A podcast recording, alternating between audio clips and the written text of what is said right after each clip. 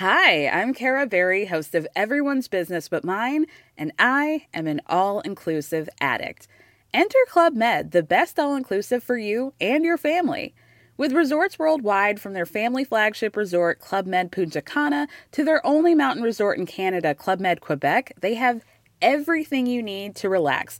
With their 20 plus sports activities, wellness programs, you can dine on delicious cuisine and make memories with your family. So book your next getaway with Club. Visit clubmed.us or call 1 800 Club Med or your travel advisor.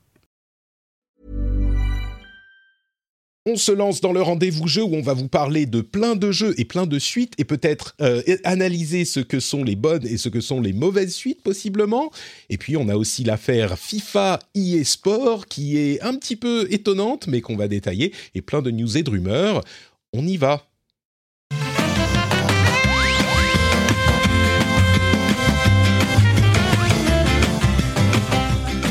On est en octobre 2021, c'est l'épisode numéro 207 du rendez-vous jeu, comme la voiture, euh, comme nous le dit tout à l'heure, comme le disait tout à l'heure. Escarina, comment ça va? Est-ce que tu es en forme? Cette semaine, oui. La semaine dernière, c'était un petit peu compliqué. Mais euh, cette semaine, je suis en pleine forme. Tu nous racontais un petit peu euh, avant de lancer l'enregistrement et tu nous racontais avec la chatroom. Bonjour à la chatroom d'ailleurs. Oh, sans trop donner de détails hein, sur euh, l'affliction qui t'a euh, atteint la semaine dernière. Je, pense que tout le monde a compris ce que c'était, mais en gros, euh, il, m'arrive ce qui risque d'arriver à beaucoup d'entre nous, c'est-à-dire que pendant un an et demi, on a été dans une bulle sanitaire, et donc aujourd'hui, ah. on est en automne, et les maladies automnales ressurgissent, sauf qu'avec la baisse des gestes barrières, mon médecin m'a confirmé que ce qu'on attrapait il y a deux ans et qui nous donnait un petit mal de ventre et pendant quelques jours un peu de euh, aujourd'hui nous met au sol pendant une semaine euh, parce qu'il faut qu'on refasse nos défenses immunitaires. Donc, euh, donc voilà. donc la semaine dernière c'était moi, cette semaine c'est mon mari et ma fille, donc je fais garde malade. Donc voilà, c'est une période assez passionnante de ma vie. Ce que tu es en train de nous dire, c'est que ce moment de répit que tu as dans le rendez-vous jeu en participant à l'émission, c'est un moment de bonheur qui ah, est assez inégalable dans ta semaine. Bien. Ah, moi, ça fait deux semaines que je ne pense qu'à ce midi en me disant Eh bien, écoute, j'espère que euh, les euh, auditeurs qui nous écoutent passeront un aussi bon moment que toi et ceux qui nous suivent en direct sur Twitch, comme toutes les semaines, sont également ravis de nous retrouver. Nous, ce qui est certain, c'est qu'on est heureux d'être là. On est heureux aussi de pouvoir remercier les auditeurs qui soutiennent l'émission. On a deux patriotes aujourd'hui seulement. Comme je le disais, on arrive à la fin euh, des remerciements de patriotes. Donc, si vous voulez vous retrouver dans les remerciements assez vite, bah, c'est le moment. Profitez-en. On remercie Kevin Merlet et Damien Barafort. Merci à vous deux. Et les producteurs, Claude Girel et Stéphane Grégory Sata. Merci à vous tous de soutenir l'émission. Vous êtes des gens absolument formidables. À propos de patriotes, ils auront droit à notre petite discussion de l'after show. Je vous propose de euh, faire du sujet de la discussion quelles sont les premières fois dans un jeu vidéo que vous aimeriez revivre. Et je suis sûr qu'il y aura des choses à dire. Euh, on va notamment parler encore une fois de Metroid Dread. Et peut-être que là, il y a des gens qui vont avoir des souvenirs qui vont être euh, ravivés par euh, cette idée. Les premières fois que vous aimeriez revivre, que vous aimeriez refaire, c'est un sujet qui avait été proposé par Xur, notre ami, et on en parlera donc dans l'after show avec les Patriotes.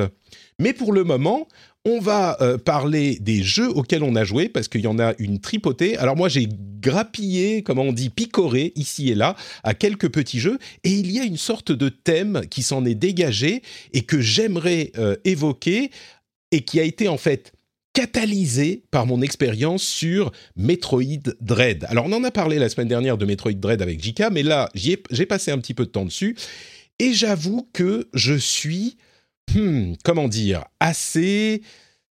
Je suis, j'ai des, opinions dessus et j'aimerais les partager avec vous. Mais avant ça, Eska a d'une part joué à Tales of Arise. Je me souviens que le mois dernier, euh, Benoît t'avait convaincu que c'était peut-être un jeu pour toi. Je suis curieux de voir ce que, d'entendre ce que tu en auras pensé. Et surtout, tu as joué à un jeu dont on parle euh, depuis un moment sur les réseaux sociaux et sur lequel je suis assez curieux d'en entendre plus. C'est Potion Craft qui est en early access, si je ne m'abuse. Potion Craft, mais qu'est-ce donc? Alors, Potion Craft, c'est un genre de alchemiste simulator. Je voyais quelqu'un dans le chat qui parlait de PC, euh, PC, Building Simulator. Bah, c'est un peu la même chose, sauf PC Building Simulator, sauf qu'au lieu de construire des PC, vous construisez des potions. Euh, c'est un jeu, il me semble, qui, qui avait été mis en avant pendant le. C'est le Steam Fest. C'est ça, la, la Je crois, ouais. euh, sur Steam avec tous les jeux euh, indés en démo. euh.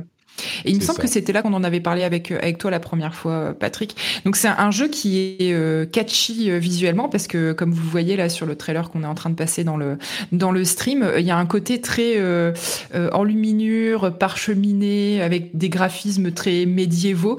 Euh, et effectivement, en fait, c'est dans ce genre d'ambiance qu'on est complètement projeté. L'idée, c'est que vous tenez une euh, une boutique de potions et euh, vous devez ben, fabriquer les potions, euh, faire pousser les, les, les, les, matériaux qui vous servent, donc les herbes, les champignons, etc., qui vous servent à fabriquer ces potions. Et ensuite, vous devez les vendre. Donc en fait, il y a des gens qui passent dans votre boutique et qui vous racontent une petite histoire et qui vous expliquent euh, le genre de potions dont ils ont besoin. Euh, par exemple, c'était, bah, je me baladais dans la forêt, je me suis fait mordre par un venin, euh, par un venin, pardon, par un, un serpent venimeux et euh, j'aurais besoin, je me sens vraiment pas bien, j'ai besoin d'une potion pour aller mieux. Et donc vous, vous allez devoir euh, fabriquer euh, la bonne potion à lui vendre pour euh, faire des clients heureux, augmenter votre réputation de, de vendeur de potions, d'alchimiste. Et en fonction du type de client que vous rendez heureux, donc il y a des clients avec des bonnes intentions et des clients avec des mauvaises intentions. Par exemple, il y a des gens qui viennent vous faire vous sous-entendre plus ou moins clairement qu'ils ont besoin d'une potion pour assassiner l'amant de leur femme. Euh, donc, en fonction des ventes et des potions que vous, vous, vous êtes tout à fait en droit, il y a un petit côté un peu RPG comme ça de refuser certaines ventes. Mais selon que vous, vous, vous, vous, vous rendiez service à des clients euh, plus ou moins louches, euh, la réputation de votre magasin euh, va avec et donc vous allez avoir plus ou moins une clientèle plus ou moins, euh, voilà, enfin. On, on récolte ce qu'on sème, je pense que Ouais. effectivement de ce jeu-là le montre bien. Euh, et donc, ce qui est intéressant, c'est que pour fabriquer vos potions, c'est un système complètement empirique. Vous avez une espèce de, de carte qui ressemble un petit peu à une carte des étoiles. En quelque sorte, on la voyait un moment pendant le trailer. Et en fait, selon les ingrédients que vous allez mettre dans votre chaudron, ça va déplacer un petit curseur sur cette carte. Et en gros, ce curseur, il va aller plutôt d'un côté de la carte où c'est des potions pour faire du soin, ou plutôt euh, des potions pour empoisonner, ou des potions avec des effets de feu. Et en fait, voilà, en combinant les, en combinant les, les ingrédients, vous allez déplacer ce petit curseur sur une carte qui va vous permettre de euh, mémoriser des potions et après de les créer à la chaîne. Et plus vous créez de potions, plus vous gagnez de l'expérience et plus vous avez de possibilités pour évoluer sur cette carte. Euh, plus vous vendez de potions, plus vous avez d'argent et donc plus vous pouvez améliorer votre, euh, votre atelier ou acheter des des, euh, des matériaux rares. Donc voilà, euh, pour un early access, il y a, y a déjà pas mal de, de contenu, ça donne un, un bon petit aperçu. Euh, après, j'attends quand même de voir la suite parce que j'ai le sentiment que les, les features qui sont vraiment intéressantes, notamment cette partie-là qu'on vient de voir là sur le stream avec une espèce de... T'as plein d'alambics comme ça euh, qui te... Hmm. T'as des souquettes qui te permettent de, de, de faire un petit peu à la Nicolas Flamel, transformer euh, le, le, Le plomb, en or, c'est ça euh. Voilà, tu dois améliorer ton, ton atelier avec des alambics et tout ça, c'est pas dispo euh, dans la version que j'ai testée. Euh, Et je trouve que ça manque un peu parce que du coup, juste la partie faire des potions, répondre aux clients, ça devient quand même assez vite répétitif. Donc le concept est très sympa, très original, mais je pense qu'il va falloir attendre qu'ils sortent euh, de l'early access euh, pour, vraiment le juger proposer tout vraiment, son potentiel. Tu, tu penses Ouais. qu'il y a... En fait, ça ça t'a pris combien de temps de jeu avant que tu te dises euh, que tu commences un peu à tourner en rond euh, sur le contenu de, Euh, de de- l'Early deux grosses heures.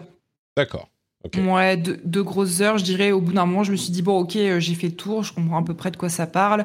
Et au final, euh, si je veux aller plus loin, euh, bon, bah, je sens que je suis un peu limité par la version Early Access, quoi. D'accord. Bon, mais c'est quand même déjà prometteur. Je veux, je veux souligner, et on le dit aussi euh, dans le, la chatroom, à quel point graphiquement c'est intéressant. Tu disais, ça fait un petit peu en luminure. Effectivement, c'est en- encore, euh, j'ai l'impression qu'on dit ça tous les quelques mois maintenant avec l'âge d'or euh, du jeu vidéo et du jeu indé. C'est un style graphique euh, que j'ai jamais vu avant. Alors c'est clairement inspiré de trucs qui existent. hein. C'est du un style dessiné dans un livre. C'est un peu bon ça fait clairement médiéval modernisé. Je, je, pensais tout à l'heure quand tu disais on peut vendre des trucs, c'est un peu le capitalisme médiéval, ce, ce, truc. mais c'est clairement un truc médiéval un peu modernisé dans le style graphique, enfin très modernisé, hein, mais j'ai jamais vu ça avant. Et, et, on a beau se dire, on a euh, un petit peu tout vu, on a tout essayé. Euh, clairement, on réussit à être surpris régulièrement, et là, c'est le cas, quoi. Donc, euh, je vous tenais à c'est super joli visuellement. Moi, c'est et je pense qu'on est nombreux dans ce cas-là. Il me semble que toi aussi, Patrick, c'était vraiment le l'aspect du jeu qui nous a tout de suite qui a tout de suite attiré notre attention. Et et alors, il faut savoir qu'a priori, c'est un gars tout seul à Saint-Pétersbourg qui a développé le jeu. Donc, chapeau à lui. D'accord. Ouais, il y a des y a de, des jeux de temps en temps qui sont faits comme ça par des personnes seules, des petites équipes, on a l'habitude, mais euh, ça arrive qu'il y ait des personnes seules. Et ce qui est vraiment surprenant, c'est que souvent, pas toujours, mais ils font tout. Ils font les graphismes, la programmation, la musique, tout. Et, euh, et c'est assez incroyable. Eh, j'ai une question sur une autre partie du jeu. Il y a, l'air d'y avoir une sorte de de mini jeu pour la négociation. Euh, c'est c'est un c'est effectivement il y en a plusieurs ou c'est vraiment cette partie où il y a ce mini-jeu et, c'est tout? Faut cliquer au bon moment avec un curseur qui bouge euh, et il faut cliquer au bon endroit. En gros, quand tu vends une potion à ton client, tu peux négocier le prix euh, avec un ta, voilà as cette espèce de petit jeu de rythme. Et si tu y arrives, bah tu vas vendre ta potion quelques pièces de plus. Par contre, si tu rates, tu vas la vendre un peu quelques pièces de moins. Tu as aussi cet aspect-là. Par moment, tu as des PNJ qui passent dans ta boutique et qui te proposent de te vendre euh, des mm, des ingrédients de recettes que tu vas pas forcément trouver dans ton jardin. Et tu peux négocier. Mais alors cette partie-là, je l'ai un peu moins compris. Je l'ai trouvé un peu plus obscure. Tu peux négocier la quantité d'ingrédients t'achètes, le montant de pièces que tu vas dépenser. Mais si tu rates, le mec peut carrément refuser de te vendre des ingrédients, donc c'est un peu plus risqué. Cette partie-là, je l'ai trouvé un petit peu moins réussie. En vrai, je trouve que ça a pas beaucoup d'intérêt. Au début, tu dis ah c'est marrant, puis après, euh, au final, le gain en pièces d'or est tellement peu intéressant que bon, le mini-jeu devient vite euh, accessoire, quoi. Ok. Très bien, bah écoute, euh, preview intéressante en tout cas. Euh, tu te souviens du prix du jeu en early access? Généralement, c'est une quinzaine, vingtaine d'euros. Ouais, c'est ça. Je l'avais payé euh, autour de 13 euros de, mémoire. Ah d'accord, ok. 13, ça, ça ressemble à un prix, à un prix en promo, mais. Ok, super. et alors, attends, je te dis des bêtises parce que pour être tout à fait transparente, je ne l'ai pas payé, je voulais l'acheter, mais j'ai eu l'opportunité d'avoir d'avoir la clé ah, par, le, par le biais de la presse. Euh, Mylène, si tu nous écoutes, je te salue. Euh, mais du coup, non, je ne l'avais pas payé, mais j'étais vraiment prête, prête à l'acheter. Pour le coup, je, pense qu'il vaut carrément sa petite quinzaine d'euros, mais je conseillerais d'attendre quand même la sortie euh, officielle du jeu et de ne pas se précipiter sur la version Early Access. D'accord.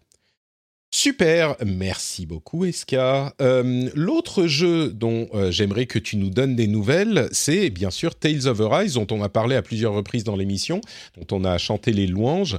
Euh, et dont on avait parlé ensemble avec Exerve, notre ami Benoît, qui nous en avait fait une longue preview, puisqu'il l'avait testé avant la sortie. Et depuis, donc, moi, j'y ai joué, j'ai beaucoup apprécié pour rappeler en vraiment deux secondes, euh, Tales of Arise, c'est la dernière, le dernier épisode d'une série très connue de JRPG d'action euh, qui est une sorte de comment dire, de, de séries un peu cultes, donc qui n'a pas atteint un grand public, comme il y en a plusieurs euh, ces dernières années, de séries japonaises qui n'ont pas encore atteint un grand public, mais qui essayent avec le dernier, épisode.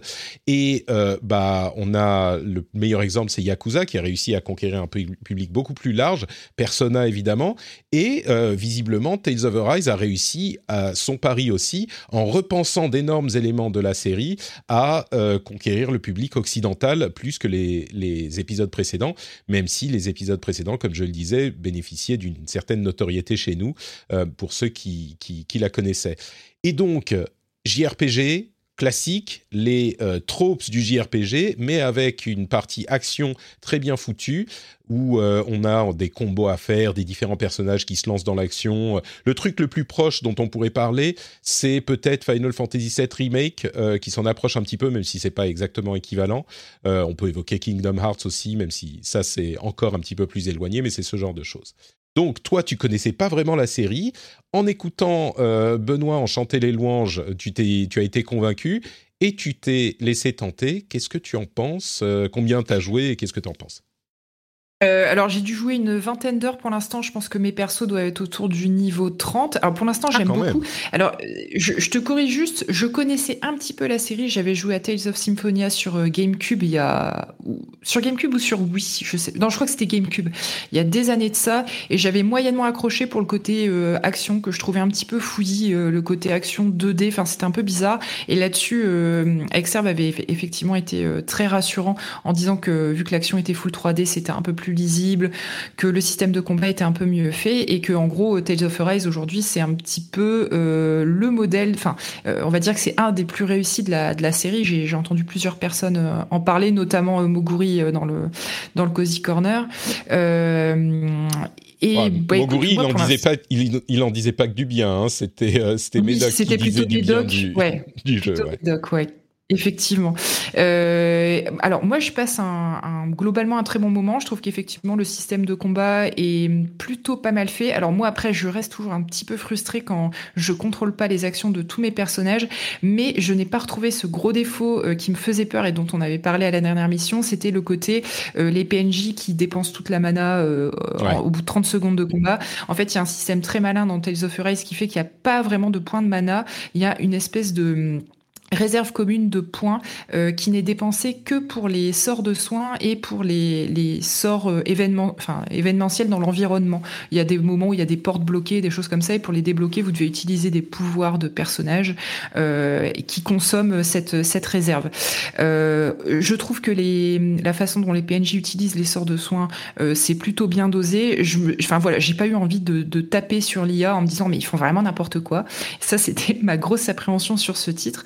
Et ça n'arrive pas. Donc au global, je trouve que les, les combats sont vraiment plaisants. Je les trouve dans l'ensemble plutôt bien équilibrés, même si à certains moments, enfin moi, il y a notamment eu un boss où je me suis fait ratatiner plusieurs fois et j'ai fini par baisser la difficulté du jeu. Ah oui? Euh, C'était lequel? Tu peux me dire que je me sente moins con euh, de mon côté? Euh, à, moins que ça soit un spoiler. Non, non, je. Euh, enfin, euh, oui, si, c'est. non, c'était le, deuxième boss. En gros, c'était le, le seigneur du, deuxième monde. Euh, quand tu rencontres les, les corbeaux, oui, machin. je comprends, je comprends, ouais. Ouais, ok. Bon, n'en disons pas plus pour pas spoiler, mais oui, moi, c'est celui auquel je suis maintenant. Et, effectivement, il est, il est vraiment corsé, quoi. J'espère le faire en, en, mode normal, mais il y a, c'est pas facile. Ouais. Après, le, les autres choses qui me faisaient peur, c'était le côté euh, JRPG un peu cucul à praline, euh, avec euh, le mélange de scènes complètement what the fuck, euh, qui est très très japonais hein, au final, mais qui nous culturellement peuvent parfois nous parler un petit peu moins quand on est un peu moins averti. Et puis les, les lolis très qui servent à rien, qui font peau de fleurs. Mm. Et au final, ça, je trouve qu'on le retrouve pas trop. Ils se sont assez occidentalisés. Je trouve que le scénario est plus mature, les personnages sont un petit peu plus équilibrés on va dire, dans leur, euh, dans leur psychologie. Il y a quelques retournements de situation dans le, dans le scénario qui sont vraiment chouettes. Je trouve qu'au global, voilà, c'est un jeu qui est plus adulte que typiquement le Tales of Symphonia auquel j'avais joué, où c'était vraiment très dans les clichés du scénario du JRPG. Là, je trouve que même si tu commences avec un héros qui est euh, amnésique, euh, comme dans la moitié des JRPG de l'univers, je trouve que les liens entre les personnages, etc., les... enfin voilà, je, voilà, ça sort un petit peu du lot. Qu'au global, moi, je, trouve, je passe un très bon moment. Euh, je fais toutes les quêtes, euh, je le rince. Euh, visuellement, c'est très joli. Je trouve que les enchaînements de combos, même si c'est ça peut être un petit peu répétitif, le côté finish de certains combos, c'est ça marche bien. franchement, moi, je, je, suis très contente. Ça faisait longtemps que j'avais pas autant accroché à un JRPG, quoi. Ouais, je suis assez d'accord. Euh, J'en avais parlé, mais j'y ai encore un petit peu joué, donc je peux en rajouter une couche. Le truc, j'imagine que les, le scénario intéressant, ça commence à arriver après l'endroit où j'en suis, parce que j'avoue que je suis surpris d'entendre tout le monde dire euh, si si c'est sympa, et jusqu'à maintenant c'est quand même bien bien classique pour rester gentil. Ouais. Très bateau, donc j'imagine que ça va arriver. Euh, mais, mais dans l'ensemble, ouais, le, tu parlais des, aspects euh, visuels de répétitifs de combats. C'est vrai que ça finit par se ressembler un peu. Bon, on a plusieurs choix, mais, mais tout de même, sur les personnes qu'on va appeler qui vont euh, combiner leurs pouvoirs pour faire les trucs. Mais jusqu'à maintenant, moi, ça fait 10-12 heures euh, que je joue. Il y a à chaque fois, toutes les quelques heures, une mécanique en plus qui vient dynamiser les combats. Et bon sang, qu'est-ce que c'est péchu c'est quand tu as ton euh, ta petite barre qui s'est remplie et que tu peux appeler ton ami pour faire le truc, c'est tu, appuies sur le bouton et c'est genre, tu rentres toi-même dans le combat et c'est genre, ah, machin, truc, vas-y, envoie ton rayon. Tu, tu te sens euh, dans le truc, quoi. Moi, je trouve que ça fonctionne. Euh, peut-être parce que je suis plus client, mais je m'en lasse pas. Et c'est vraiment les combats qui sont l'aspect. Euh, tu vois, j'en parle là. J'avais, je l'avais laissé de côté parce que j'avais d'autres trucs à faire. J'en parle, j'ai envie d'y retourner, quoi. j'ai envie de, retourner me, me faire mon petit combat plus, j'en entends parler et plus j'y joue, plus je me dis qu'au départ, je me disais, bon, c'est quand même très, très JRPG. Je pense que ça ne plaira qu'aux gens qui apprécient ce genre de jeu. Euh, il y a quand même cet aspect, si vous détestez les JRPG, je me dis, bon, euh, c'est peut-être pas forcément la peine. Mais euh, plus ça va, plus je me dis, c'est peut-être un truc qui peut plaire à n'importe qui peut-être pas le payer 70 balles parce que ça, ça fait un peu cher, mais s'il est en promo, il y a les, euh, des, des, de, comment dire, des, des, promos qui arrivent là euh, sur toutes les plateformes euh, d'ici la fin de l'année et les promos de Noël. Je me dis un truc en promo, ça peut valoir le coup, même si on n'aime pas forcément ce genre de jeu a priori, de tenter euh, pour voir de quoi il s'agit en fait, pour euh, avoir une certaine expérience de, JRPG. Donc, euh, je suis un petit peu en train. Tu sais, généralement, moi, j'ai mes conseils sur les jeux. C'est soit si vous aimez ce genre de jeu, il est pour vous, soit il est tellement bien que même si vous êtes généralement pas client de ce genre de truc, bah allez-y. Là, j'étais du premier avis et je suis en train de, de basculer. Je suis entre les deux en fait. Donc. Oui, après, je, pour rajouter, euh, remettre une pièce, comme on dit, euh, à ce que tu es en train de dire, moi, j'étais vraiment en froid avec les JRPG, à quelques exceptions près. Tu parlais tout à l'heure de FF7 Remake. Euh, j'étais vraiment en froid parce que je, voilà, je me reconnaissais pas. Je suis une fan inconditionnelle des JRPG, des vieux JRPG au tour par tour. Et du coup, dans les systèmes de combat, les actions RPG, quasiment les systèmes de combat live, je me retrouvais beaucoup moins. Et puis, je te dis, ces scénarios vraiment trop trop japonais what the fuck euh, naïf loli machin euh, c'était c'était enfin voilà je loli ça fait ça fait plusieurs fois que tu utilises le terme, c'est Lolita, euh, Lolita, Lolicon. C'est oui, bon, les Lolita, les petites nanas nunuches débiles, souvent trop jeunes et qui, voilà. C'est. Ouais, c'est ça. Et, et, du coup, et là, je trouve que, alors, il n'y a, pas, il y a encore, faut nuancer, hein, c'est pas complètement parfait là-dessus, mais je trouve que par rapport à tous les autres trucs que j'avais pu voir ou auxquels j'avais pu essayer de jouer, euh, moi j'accroche bien et il y a un bon équilibre, quoi. Super, écoute, content d'entendre que du coup euh, ça fonctionne pour toi aussi. Décidément, j'ai l'impression que, euh, bon, à part peut-être l'ami Moguri, personne ne l'a pas aimé ce jeu. donc bon, Peut-être qu'on lui en reparlera un jour ou peut-être euh, on verra. Euh, super, bah merci beaucoup. De mon côté, comme je le disais, j'ai picoré sur euh, plusieurs jeux différents et, peut-être que je voudrais vous parler de ces jeux un à un très très très rapidement parce que ça, ça va être, on va dire, un mélange entre mes impressions et les impressions générales que j'ai entendues d'autres personnes. et puis ensuite, vous parlez des suites en général et de euh, la, manière dont Metroid Dread m'a fait m'a montré quelque chose sur les suites. Donc, commençons avec Back 4 Blood. Back 4 Blood, bon, je dis euh, que c'est une ah. suite. je dis que c'est. Tu vas avoir ton avis, Patrick. Clairement, ça n'en est pas une. Hein, on est d'accord, c'est pas une suite, Back 4 Blood. Mais on va dire que euh, c'est un petit peu la suite de Left 4 Dead. C'est la suite spirituelle en tout cas, même équipe, euh, machin truc. Back 4 Blood, qui est très bien euh, reçu des spécialistes du genre, euh, notamment Gamecult lui a donné 8, c'est Nodus qui l'a testé si je ne m'abuse. Euh, il est, n'avait pas été convaincu par la bêta sur le jeu complet. Il est vraiment séduit. Je l'ai, je l'ai testé un petit peu sur console. alors première chose, je suis généralement pas un comment on dit, je suis généralement pas un snob euh, de la souris, mais waouh, Back 4 Blood à la, à la manette, c'est pas évident. Hein. Euh, et pourtant, il y a des FPS qui fonctionnent à la manette. Vous savez que je suis un grand fan de Destiny. Mais celui-là, j'ai été, alors peut-être que c'est moi qui suis pas bon, mais j'ai trouvé que ça fonctionnait pas très bien. Au-delà de ça, le jeu a une valeur de production que j'attendais pas. Euh, il y a des explications sur les différents systèmes qui fonctionnent vraiment bien, des trucs euh, en vidéo produite dynamique avec quelqu'un qui t'explique euh, comment ça fonctionne. Et il y a des systèmes qui sont un peu différents, un peu complexes, notamment un système de cartes qui, qui est bon d'avoir une explication précise dans le jeu pour pour la comprendre. Euh, et je vais peut-être revenir au système de cartes, mais dans l'ensemble, si vous connaissez Left 4 Dead, vous savez vraiment, vraiment à quoi vous attendre. C'est du Left 4 Dead, du Left 4 Dead euh, à peine modifié, ramené au goût, remis au goût du jour avec des toutes petites modifications. Mais dans l'ensemble, c'est Left 4 Dead. On est quatre survivants, on a des zombies partout et ça va jusqu'à la structure des niveaux. On va de safe house en safe house et euh, c'est exactement la structure de Left 4 Dead. On a des armes qu'on peut trouver ici et là euh, des armes de mêlée, des armes euh, à distance, différents types d'armes euh, classiques, hein, des fusils mitrailleurs, des snipers, des flingues, etc., etc. Donc des zombies, on va dire, qui font de la chair à canon et des zombies spéciaux dont certains sont immenses, qui font genre la taille d'un immeuble.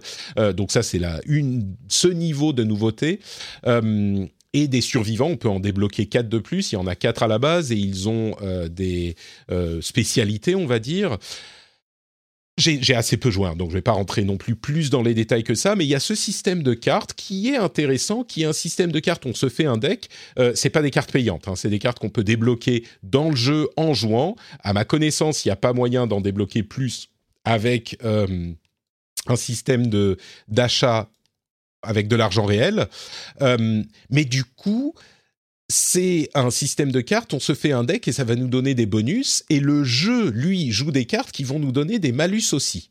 Et donc, ça fait, le but, en gros, c'est de euh, changer l'expérience à chaque partie, parfois même entre chaque euh, étape d'un niveau, et alors moi, j'ai pas assez joué pour en témoigner sur le long terme, mais les retours, même si quand on dit carte de nos jours, ça peut faire peur à certains, les retours sont que bah, ça fonctionne, ça modifie l'expérience, c'est sympa, c'est bien foutu. Donc en gros, le jeu est bon. C'est quand même euh, une suite de Left 4 Dead, quoi. Et même s'il est intéressant, c'est Left 4 Dead pour aujourd'hui. Et je crois que, en particulier en solo, c'est vraiment pas euh, très convaincant. Par contre, à plusieurs, je suis sûr que c'est méga fun. Donc, voilà, en gros, pour euh, Back 4 Blood. Il est dans le Game Pass, donc pas de raison de se priver si on est abonné. C'est top. C'est ça. Et alors moi, j'ai une petite question pour toi, Patrick. Ce que j'aimais dans, dans l'effort et ce qui pour moi en faisait la réussite qu'on sait, c'est que c'était un jeu euh, au fun immédiat. C'est-à-dire que tu n'avais pas besoin de faire un tuto ou tu n'avais pas besoin d'avoir passé des heures sur le jeu pour euh, comprendre les mécaniques et euh, prendre du plaisir en jouant. Left 4 Dead, tu, rentres dans une map, c'est très simple. C'est ce que tu disais, tu as un petit pistolet au début et puis après tu lootes des armes. Et en fait, chaque, partie est unique. C'est pas une succession de parties avec un système de points de compétences, de niveau, etc. Tu peux vraiment euh, c'est un jeu que tu peux picorer euh, et où le, fun est immédiat et où la, compréhension est immédiate elle aussi. Est-ce que tu as vraiment ressenti ça euh? j'ai assez peu joué, donc je vais pas dire que c'est le cas sur sur le long terme. Mais si tu me poses la question du début, oui, c'est exactement ça. Mais Franchement, c'est pas usurpé quand on dit c'est Back 4 Blood. pardon, c'est Left 4 Dead. Hein. Vraiment, c'est pas du tout usurpé. Donc, si vous pensez un truc de Left 4 Dead, eh ben, il s'applique à Back 4 Blood. Y compris ce que tu me demandes, c'est fun immédiatement. Si tu sais jouer à un FPS, tu sais jouer immédiatement à ce jeu-là. Il y a le système de cartes euh, qui est pas hyper, euh, disons, qui demande un tout petit peu de compréhension pour le prendre en main, mais il n'est pas indispensable au début. Et si euh, toi, tu connais un petit peu le type de jeu, simplement le type de FPS, et que tu as des amis, bah, vous allez vous amuser immédiatement. Vous sortez de la safe, de la safe room, vous tirez sur des zombies, c'est fun tout de suite. quoi. Donc là, il n'y a aucun souci. Et, et est-ce que tu penses que ça tournera sur ma 980 Ah oui, oui, je pense. Je, ah, cool. Je sais pas, mais oui, tu mets les settings graphiques au minimum. Euh, au minimum.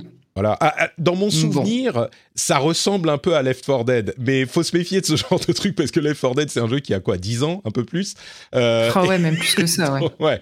Donc tu vois, euh, je, dans mon souvenir, ça ressemblait à ça. Je suis sûr que c'était beaucoup moins beau en réalité, euh, mais donc c'est ce niveau de, euh, de, de prouesse graphique ou de ouais, ok.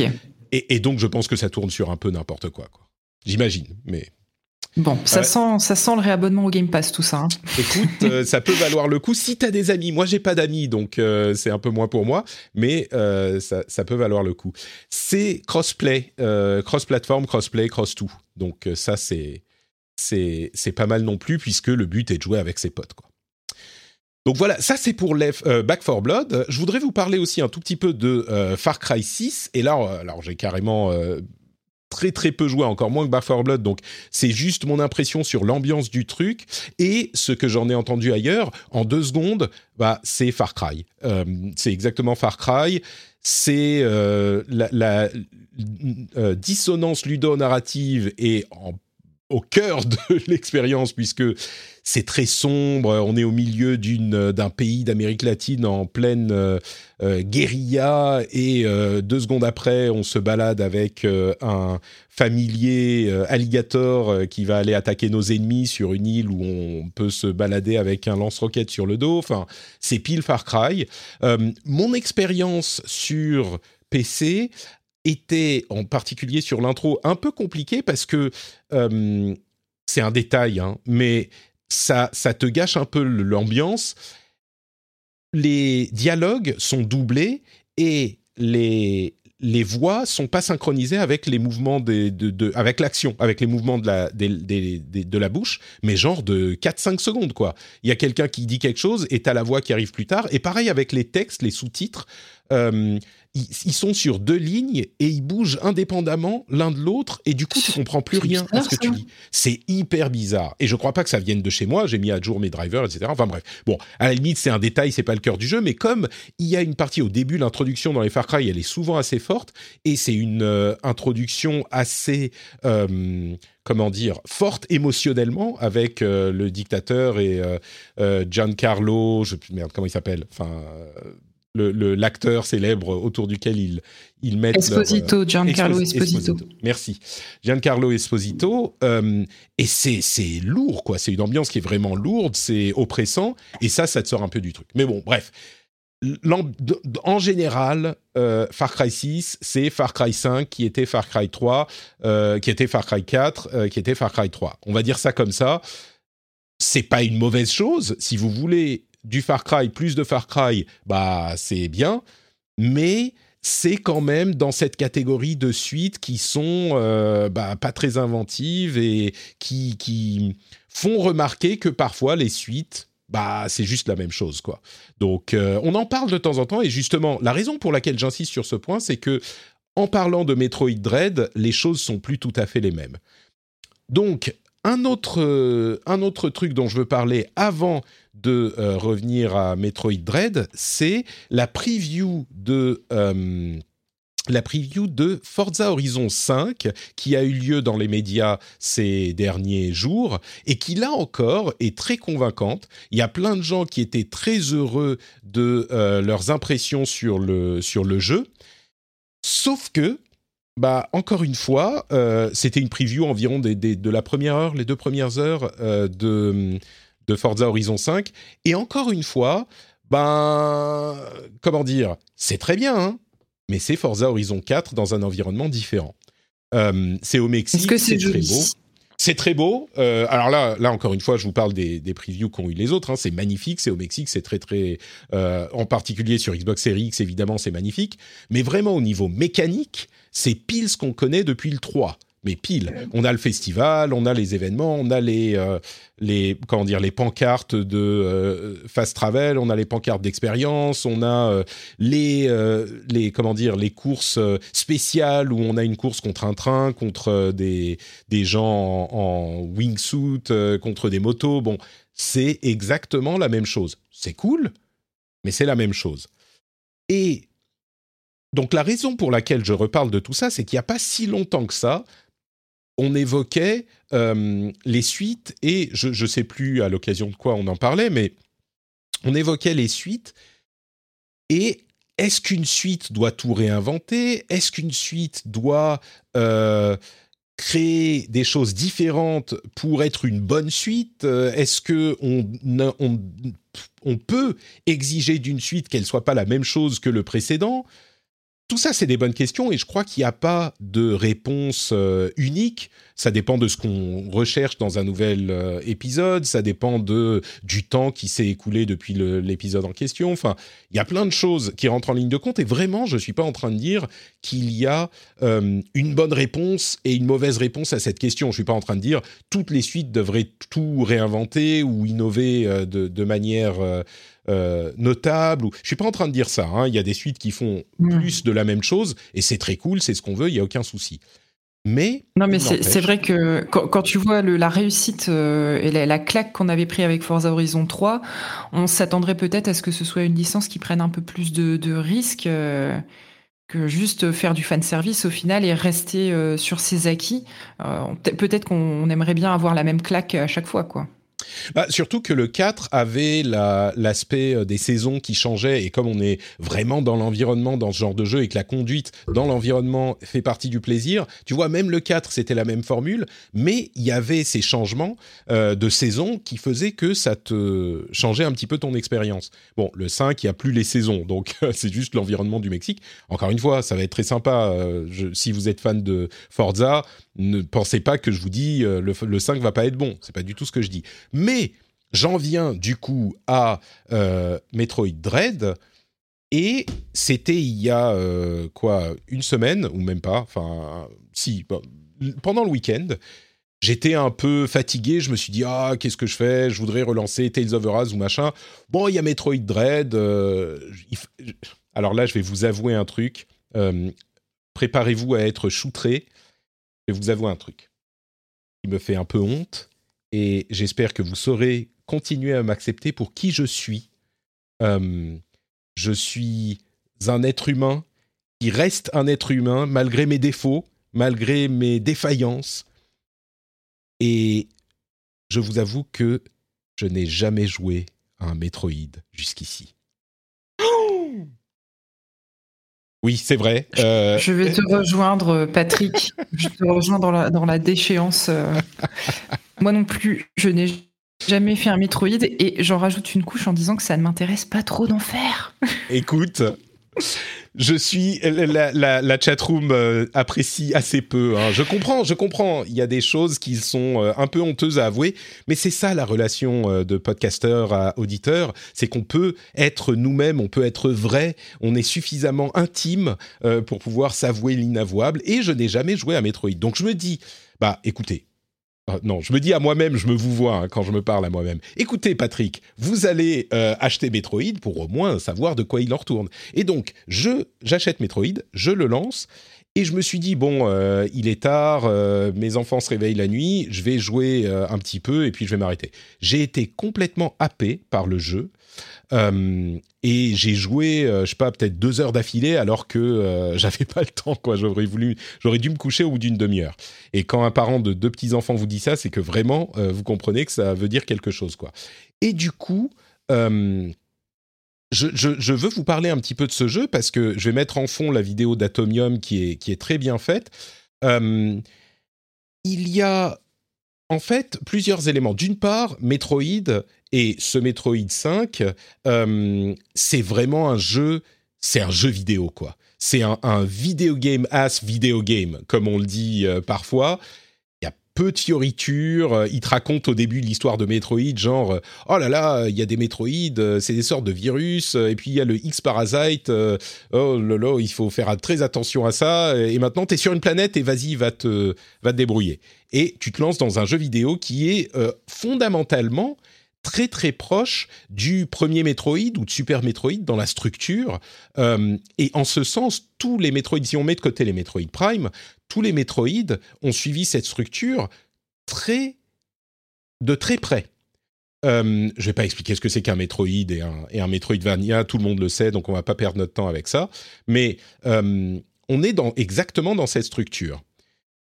Mais en même temps, il y a des changements. Donc on est dans la structure d'une suite, quoi. Quand on dit est-ce que la suite doit faire la même chose, bah clairement on a cette filiation qui est hyper claire et les Metroid sont dans la ligne directe. C'est pas des réinventions, c'est pas des euh, réimaginations, c'est dans la ligne directe de ce qu'étaient les Metroid avant, avec des sur une console plus moderne.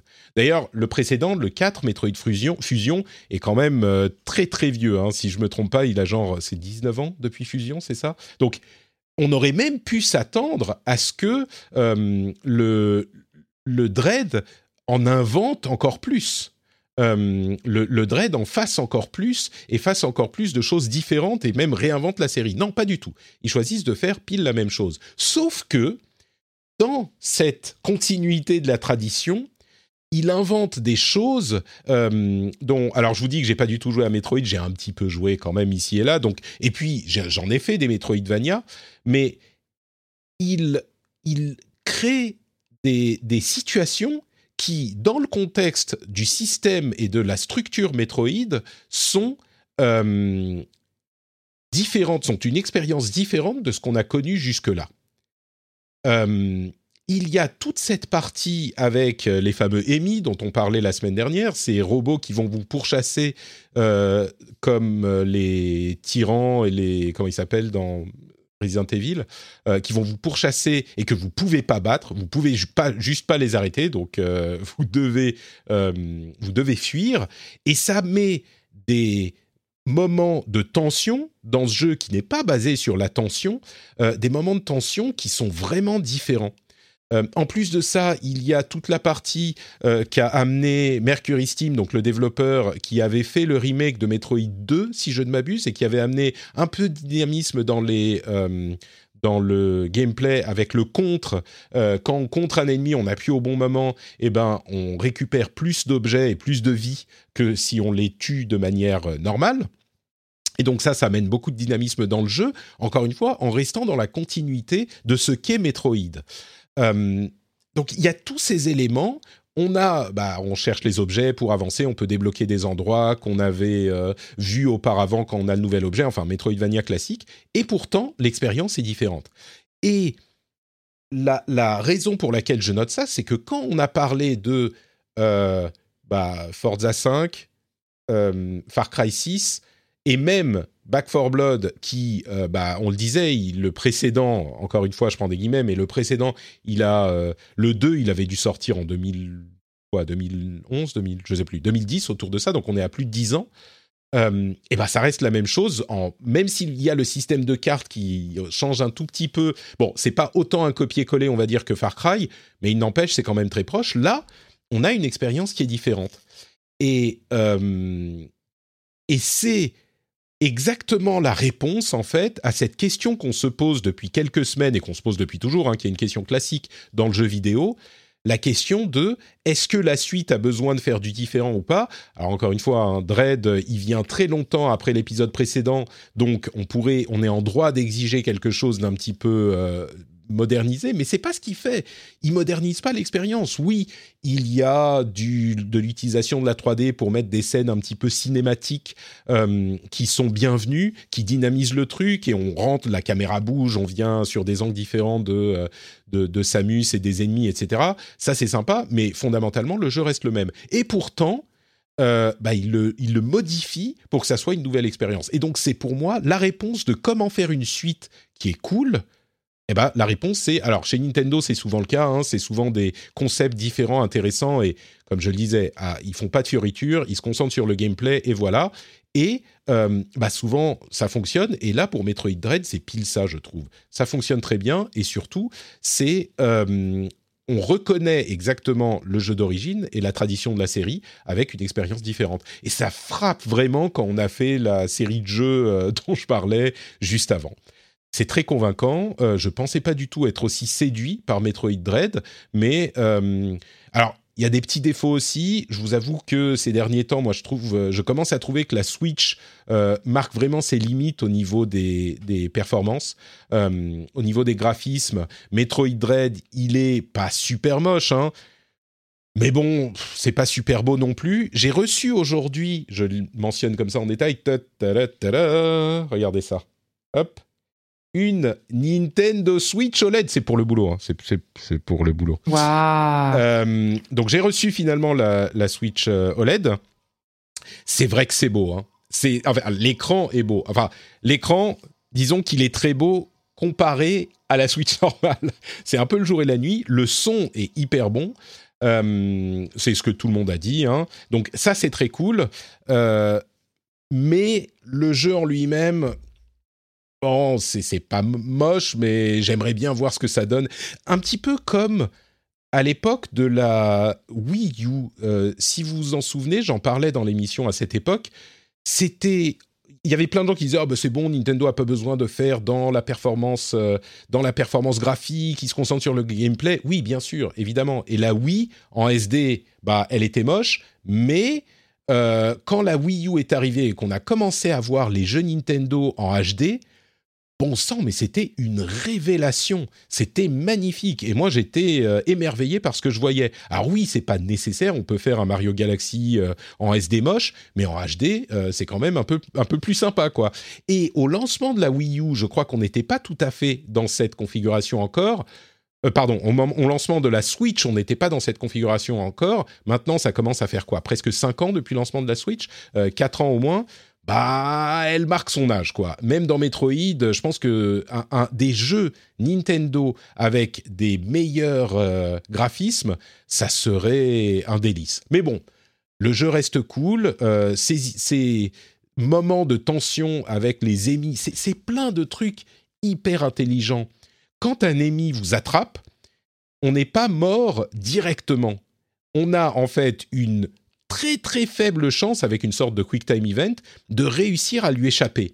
C'est-à-dire qu'il y a deux coups qu'il va nous donner pour nous tuer, et si on appuie juste au bon moment, c'est un peu comme un contre, mais beaucoup plus difficile, on peut lui échapper. On le stun et on peut euh, glisser en dessous et fuir. Ça a l'air de rien, mais ça fait que si jamais on se fait attraper, eh ben on, on lâche pas la manette, c'est pas terminé. On a la tension qui reste jusqu'au bout et la, possibilité de faire quelque chose et donc on continue à essayer quoi. C'est vraiment hyper bien pensé et euh, bah comme je le disais, je pensais pas être aussi convaincu par Metroid, je l'ai acheté un petit peu pour voir et je suis alors c'est pas le, le, le, jeu du siècle hein, mais vraiment, il est d'une efficacité absolument redoutable. C'est fun tout le temps, ça bouge tout le temps on est parfois un petit peu perdu dans la carte. Je vous avoue que ça, c'est un autre défaut. Euh, quand on, affiche la carte, moi, je, m'y retrouve très très peu. Euh, parfois, je me suis dit, mais attends, où est-ce que je dois aller? Euh, Je suis super perdu et je, dois revenir en arrière, mais où? Mais bon, on finit par trouver. donc bon, voilà, je, je voulais vous en parler. Très bonne surprise. Metroid Dread. Voilà, voilà. Euh, moi, je pensais que c'était la version jamaïcaine, mais rien à voir, quoi. Moi, je me suis dit que terminer sur une mauvaise blague, c'était. Écoute, ça me paraît tout à fait approprié. Euh, parlons un peu de l'affaire FIFA et euh, eSport. Est-ce que tu as entendu parler de cette histoire? Alors, j'en ai entendu parler, mais je ne m'y suis pas du tout intéressée parce que moi et foot, ça fait deux. Alors moi et les jeux de foot, ça fait euh, voilà. Alors intéressant pas, ça je sais pas par contre. Je t'avoue que moi aussi, moi et le foot, euh, ça fait deux. Mais mais mais euh, cette histoire est assez intéressante. On a entendu EA qui commençait à dire il y a quelques quelques semaines de ça, même pas deux semaines, qui disait euh, oui, on va, on est en train de penser à peut-être euh, changer le nom de notre licence FIFA. Et puis ils ont déposé le nom euh, eSports FC pour Football Club.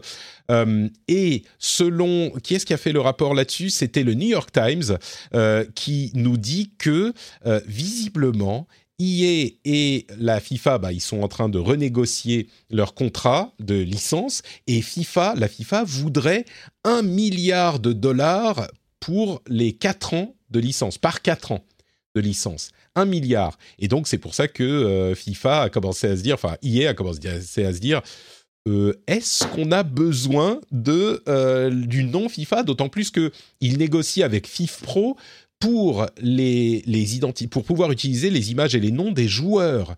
La FIFA, c'est uniquement pour avoir le titre de euh, bah, le nom de FIFA et il y a le nom de, de la World Cup, un truc du genre. Mais pour tout le reste, ils négocient avec d'autres. Donc ça serait un milliard uniquement pour ça. Donc on comprend bien que euh, ils se disent euh, est-ce qu'on en a vraiment besoin? D'autant plus que franchement la concurrence au niveau des jeux de foot, ah bah, y en a pas vraiment. Euh, e-football, tu veux dire eFootball qui, a, qui a explosé en vol. Bon, j'exagère un peu, mais clairement qui était pas, euh, qui, qui a pas été super réussi. Euh, c'est c'est clair qu'ils n'ont pas de concurrence. Et en plus de ça, j'imagine très bien que si jamais EA un jour perd la licence FIFA, peut-être pas maintenant, mais peut-être un jour, eh ben ils ont plus, ils peuvent se faire voler la licence entre guillemets, voler la licence par un autre développeur. Et si le nom de leur jeu est 100% associé au euh, nom de la FIFA, bah ça pourrait être dangereux quoi.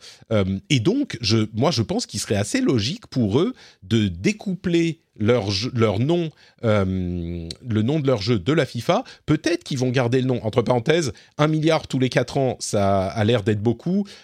si je ne me trompe pas, c'est un jeu qui fait genre un milliard par an, hein, FIFA. Donc ils ont de la marge. Mais il n'empêche, euh, peut-être qu'ils veulent pas donner ça à la FIFA s'il n'y a pas de raison de le faire. Et moi, je crois que même s'ils finissent par trouver un accord, d'ailleurs peut-être que euh, ces mouvements publics sont des euh, mouvements de des tactiques de négociation. Hein, peut-être qu'ils sont en train de se dire, bah, on dit qu'on est prêt à changer de nom comme ça, ils vont voir qu'on est sérieux et qu'on n'a pas forcément besoin d'eux à ce prix-là.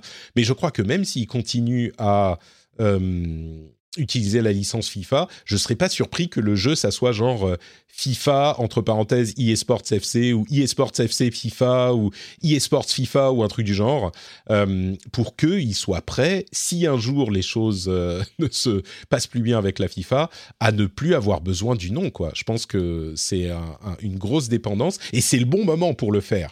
Même le fait de, de, lâcher FIFA, il y a personne d'autre. Donc tu peux faire cette transition de nom maintenant euh, et les gens vont continuer à acheter le jeu qui s'appelle FIFA ou eSports FC, même s'il y a un autre jeu FIFA qui, enfin, il faut le temps de le développer, il faut le temps de gagner de la popularité. Ça serait deux ans avant que le jeu minimum, que le jeu soit soit crédible. Donc, euh, ça serait le moment pour EA de, de, faire ce move. Sauf si le prix de la licence FIFA est euh, acceptable pour eux, quoi. Donc, alors qu'ils auraient pu s'appeler, ils auraient pu s'appeler Fifou et tous les problèmes étaient réglés.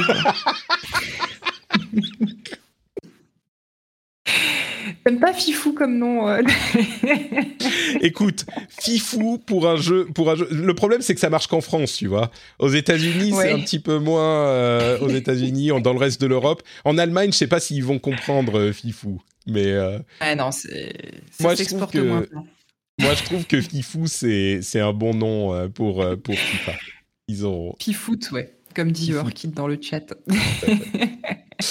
Euh, donc voilà, je voulais mentionner ça parce qu'on en entend beaucoup, beaucoup parler. Il y a des euh, histoires à peu près tous les trois jours sur ce feuilleton euh, de guerre commerciale, de négociation qui se joue entre les deux entités, qui sont, je pense, deux des deux entités, deux des entités les plus détestées du monde du jeu vidéo et du sport. Donc c'est parfait, ils s'entendent bien.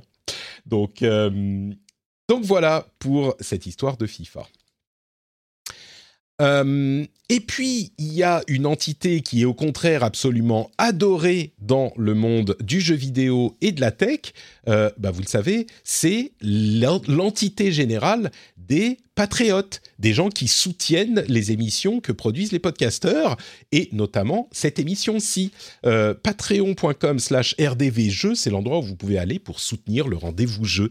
Vous décidez ce que vous donnez, 1 euro, 2 euros, 3 euros, c'est vous qui choisissez, et euh, vous avez des bonus absolument incroyables. Vous pensez que je vais vous parler des timecodes, vous pensez que je vais vous parler de l'absence totale de pub et de promo euh, Patreon, dans, et de cette promo Patreon du milieu dans le flux privé spécial réservé aux euh, patriotes. Mais non, moi, ce dont je vais vous parler, le privilège que vous achetez en tant que euh, personne euh, qui soutient l'émission, eh bien, c'est le privilège de savoir que vous participez à la production de cette émission. Le fait que vous rendez cette émission possible et qu'à chaque fois que vous l'écoutez, vous vous dites, eh ouais, petit gars, parce que vous parlez comme ça, petit gars, cette émission, elle existe grâce à WAM. vous, sentez comme j'essaye de toucher les jeunes là? Elle existe, les jeunes des années 80. Euh, elle existe grâce, grâce à WAM. C'est moi qui euh, produit le rendez-vous jeu. Et ça, c'est un feeling absolument sans pareil. Oubliez les FIFA Ultimate Team, oubliez les loot box ou les battle pass ou ce genre de choses. Tout ça, c'est du passager, c'est du superficiel ce que vous euh, pouvez avoir vraiment dans votre cœur, c'est le soutien du rendez-vous jeu sur patreon.com slash rdvjeux. Merci à vous tous et à tous ceux qui soutiennent l'émission. Hey everyone, I've been on the go recently. Phoenix, Kansas City, Chicago. If you're like me and have a home but aren't always at home, you have an Airbnb. Hosting your home or a spare room is a very practical side hustle. If you live in a big game town, you can Airbnb your place for fans to stay in. Your home might be worth more than you think. Find out how much at airbnb.com/slash host. Introducing Wondersuite from Bluehost.com. Website creation is hard. But now with Bluehost, you can answer a few simple questions about your business and get a unique WordPress website or store right away. From there, you can customize your design, colors, and content. And Bluehost automatically helps you get found in search engines like Google and Bing. From step-by-step guidance to suggested plugins, Bluehost makes WordPress wonderful for everyone. Go to bluehost.com/wondersuite. Il fallait ponctuer d'un petit wesh pour que ce soit vraiment. Euh, Alors ça c'est plus 2000. Ça c'est plus 2000. Moi je cible les années 80, tu vois. Non mais ah ouais donc c'est les jeunes euh, les, les, jeunes vieux quoi. mais, mais, alors je vais te livrer un secret. Je vais te livrer un secret, Eska. Les jeunes n'ont pas d'argent. les jeunes, les vrais jeunes, c'est ceux qui galèrent à se payer, tu vois, leur, euh, leur euh, sandwich et leurs jeux vidéo. Moi, c'est vrai, j'avais oublié ce dans détail. un dans un euh, élan de marketing cynique, je vise les gens qui sont dans la trentaine, quarantaine, qui ont un salaire, qui ont un métier et qui peuvent se permettre de soutenir le rendez-vous jeu ou le rendez-vous tech et qui, de ce fait, en plus de devenir des gens formidables qui soutiennent les émissions, eh ben, ils, ils, ils sponsorisent, en fait, ils, comment on dit, sub, euh, ils sub, ils permettent Ouais, à ceux qui ne qui n'ont pas les moyens de de soutenir l'émission, de l'avoir quand même cette émission et de l'avoir sans débourser un sou. Donc c'est c'est double cercle vertueux, tu vois, c'est triple cercle Je- vertueux, tout le monde en, en profite. Je m'incline devant cette technique marketing imparable. Bon, euh, en parlant de technique marketing, euh, je voulais juste mentionner l'arrivée de euh, Mercenaries. Il y a, on a parlé de presque tous les jeux qui sont sortis ces derniers temps, mais sur euh, Hearthstone, alors je me fais toujours un peu violence pour parler de, des jeux Blizzard en ce moment, mais bon, c'est la, la news du moment, donc on va le faire.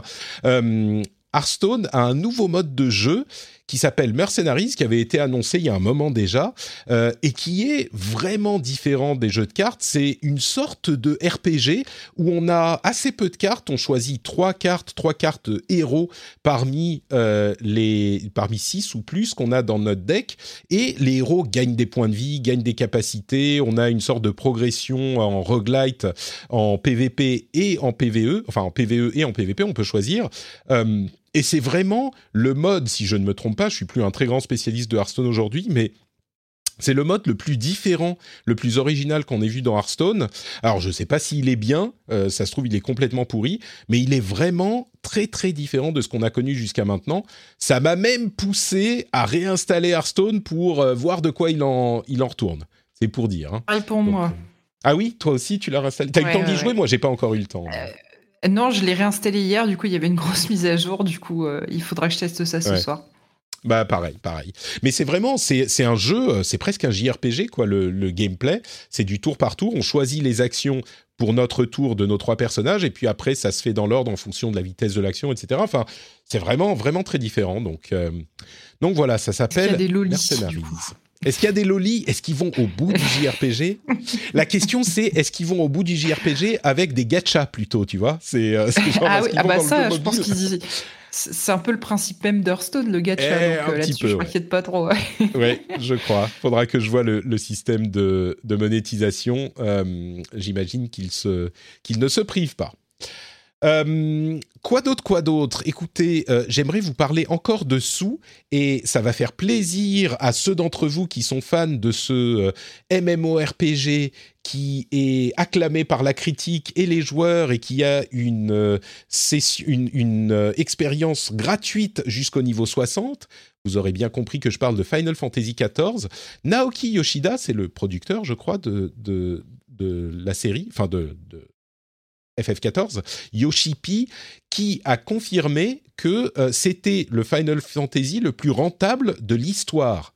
C'est-à-dire qu'il est encore plus rentable que n'importe quel autre euh, Final Fantasy euh, de, l'histoire. Et c'est vraiment, c'est vraiment l'histoire de Final Fantasy 14 est tellement heartwarming je le dis avec l'accent français, c'est genre ça fait chaud au cœur quoi. C'est un jeu qui a commencé tellement bas et qui est remonté à la force du poignet avec la persévérance de la société qu'il produit et des gens qui sont engagés dans l'équipe de développement. Aujourd'hui, ils ont 24 millions de joueurs qui ont créé, enfin qui ont installé le jeu. Bon, 24 millions sur l'ensemble de la vie du jeu, hein, donc on ne sait pas combien sont euh, en train de jouer aujourd'hui. On n'a pas le nombre de joueurs actifs mensuels, mais euh, ils étaient 4 millions en 2015 et 10 millions euh, avec l'extension de 2017.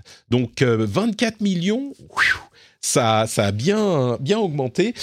Pour référence, euh, à l'époque où je travaillais chez Blizzard, il y avait eu au début de mon boulot en 2010 ou 2011 quelque chose comme 100 millions de comptes créés chez, euh, sur World of Warcraft. Donc on n'est pas encore dans les records des MMORPG, mais il n'empêche, 24 millions c'est pas rien. Et puis surtout, l'épisode le plus rentable de tous les Final Fantasy pour Final Fantasy XIV qui, rappelons-le, est un MMORPG qui donc vit sur euh, la durée depuis, ça doit faire 10 ans qu'il existe, un peu moins, mais ça fait longtemps qu'il existe, euh, Final Fantasy XIV. Il n'empêche, le plus rentable, bravo à Yoshipi. Euh, on n'arrête pas de parler de trucs qui existent depuis longtemps. Est-ce que tu sais quand est sorti le PlayStation VR, Escarina? Oh là là, euh, je dirais il y a 5 ou 6 ans, quelque chose comme ça. Ah, pas mal, 5 ans. Et pour fêter la chose, alors il y a deux trucs intéressants. D'abord, il parle des jeux les plus joués du PlayStation VR chez Sony pour fêter euh, les 5 ans. Alors, on ne sera pas surpris d'y retrouver Beat Saber. Euh, par contre, moi, j'ai été surpris de voir Skyrim et Resident Evil. comment dire? Skyrim est partout. Quoi. il est partout, mais il fait partie des jeux les plus joués dans le monde en nombre d'heures. Et alors peut-être que je me trompe, hein, mais pour moi, le fait que Skyrim fasse partie des jeux les plus joués en, réalité augmentée, ça dit un peu quelque chose sur la réalité augmentée. Je, vais encore me fâcher avec les gens qui sont très fans, mais bon. Il aurait euh, pu y avoir Minecraft euh, si on était chez Microsoft, tu vois. Mais... non, mais tu vois, il y a alors Beat Saber clairement, c'est un, jeu incroyable en réalité augmentée. Euh, il y a Resident Evil 7 il y a Skyrim, tous les deux des jeux qui n'ont pas du tout été conçus pour la réalité augmentée à la base. Bon après il y a PlayStation VR Worlds et, PlayStation Rec Room qui sont et pardon et Rec Room tout court, bon qui sont des, jeux bon c'est particulier mais le fait qu'il n'y ait pas entre guillemets de vrais jeux VR, ça veut dire quelque chose sur le succès de la réalité virtuelle qui a pas été là où on pensait qu'il irait. Bon, deux points positifs quand même. Alors d'une part, ils vont offrir trois jeux VR en novembre euh, pour PSVR, ça c'est cool. On verra desquels il s'agit.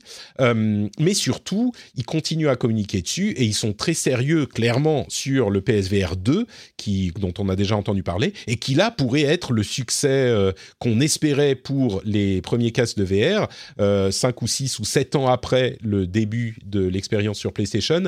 Je pense qu'il y a des atouts que le PSVR 2 ou que cette génération de casques euh, aura, qui, que, que, ça, que son euh, comment dire, prédécesseur n'aura pas eu.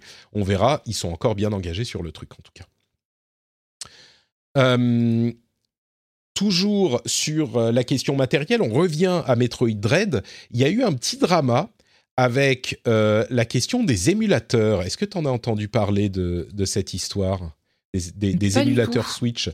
En fait, euh, il y a eu un article sur Kotaku qui parlait de la manière dont Metroid Dread fonctionne sur émulateur. Et ça fait un petit drama parce que certains l'ont lu pour, euh, en, comprenant que euh, Kotaku encourageait le fait de télécharger un émulateur et télécharger les ROM, etc., et d'y jouer sur PC. Alors, ils ont changé l'article. Bref, au-delà de ça, ce qui est intéressant avec la Switch, c'est qu'elle est vraiment une console qui est facilement émulable pendant sa vie elle est tellement peu puissante par rapport aux autres machines aujourd'hui, au PC bien sûr, hmm. que bah, c'est facile à émuler. Généralement, les émulateurs, au moins pendant la première moitié de la vie de la console et généralement jusqu'à la fin de son cycle de vie, c'est compliqué à émuler parce que ça demande beaucoup de puissance et donc euh, bah, ça marche pas très bien. Là, il y a des émulateurs qui font tourner Metroid Dread et tous les jeux euh, de, de la Switch, non seulement qui les font tourner, mais qui les font tourner en 4K. Donc, en 4K mieux que euh, il le tourne sur Switch. Tu vois D'ailleurs, euh, la, la, OLED, elle est vraiment cool, hein elle est vraiment très bien. Si elle avait juste le, la possibilité de faire de la 4K, ça serait tellement bien. Mais bon, bref. Euh, donc, clairement, c'est une situation particulière qui est un petit peu frustrante. On peut jouer à tous ces jeux si on sait où les trouver et si on n'a pas peur de faire des choses un petit peu illégales. Encore que, imaginez si vous avez Metroid Dread, comme c'est mon cas, est-ce qu'il est illégal de télécharger un émulateur et la ROM? C'est une question qui n'est pas 100% tranchée. Oui, il y a des gens qui vont dire. Ça dépend à qui tu demandes. Euh, bon, a priori, c'est pas 100% euh, illégal, mais bon, voilà, je voulais en parler parce que c'est quand même une situation inhabituelle d'avoir des jeux d'une console aujourd'hui qui tournent non seulement sur émulateur, mais qui en plus tournent mieux que euh, sur la console d'origine. Donc bon, on, me rappelle dans, le chat, j'ai vu qu'il y avait, euh, j'ai vu qu'on avait Recalbox avec nous. Il euh, faudrait leur demander si ils ont un émulateur Switch. Écoute, la, la Recalbox c'est plutôt pour les consoles un petit peu moins récentes, on va dire. Donc, oui. mais je suis sûr qu'ils sauraient où le trouver, par exemple. peut-être. Ah, sûrement, ouais. Donc voilà, je voulais mentionner ça. on a des petites news de jeux aussi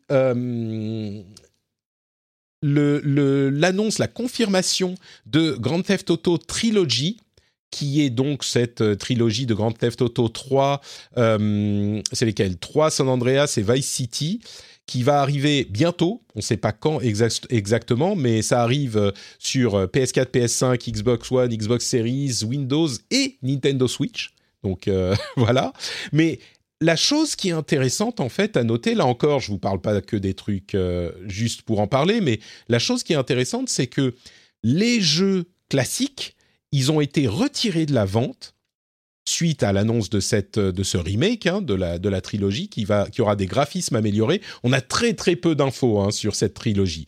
On ne sait pas exactement ce que ça va donner. On a un trailer qui est euh, hyper euh, comment dire qui est vraiment pas très, qui en dit rien du tout, qui montre euh, des silhouettes, des les silhouettes iconiques, vous saviez, de, des, des, GTA avec euh, des illustrations euh, sans image du jeu.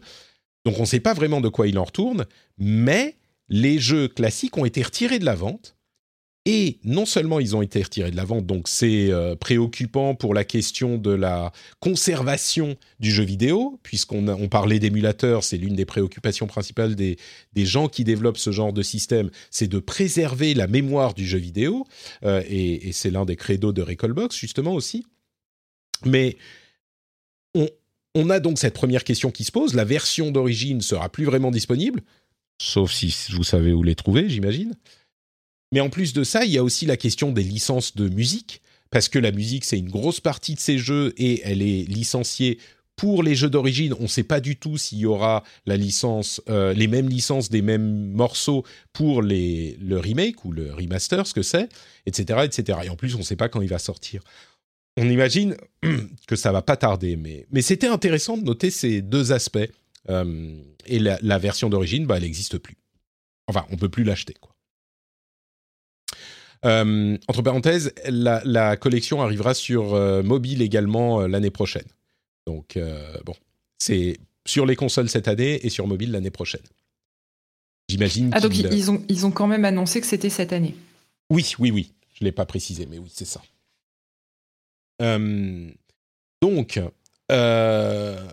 ça, c'était pour la, trilogie. C'est évidemment un moyen pour euh, Take-Two de faire rentrer un petit peu d'argent pour cette année où ils n'ont pas de production, euh, de, production de ce, type-là.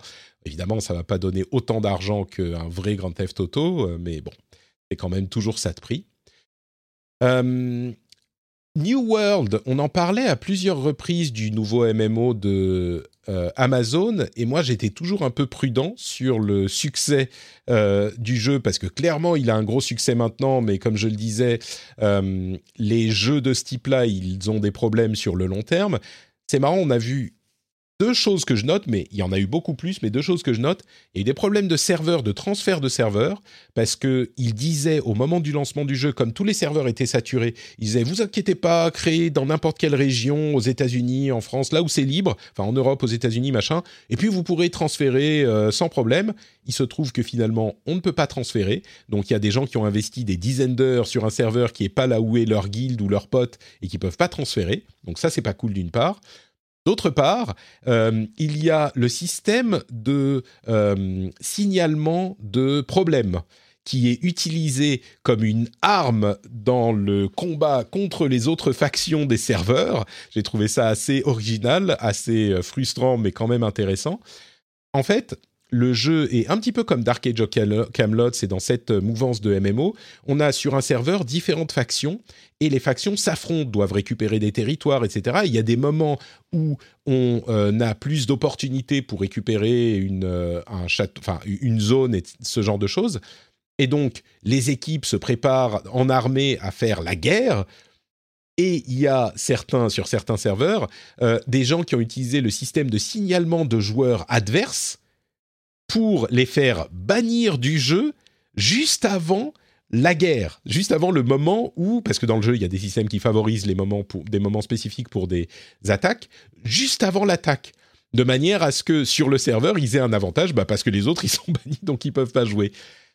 C'est exactement le genre de choses dont euh, je parlais, les genres de choses inattendues, en plus de l'équilibre entre les serveurs sur le long terme, ce genre de truc, mais le genre de truc inattendu qui peut te pourrir l'expérience. Bon, après, je suis sûr qu'ils vont euh, améliorer ça.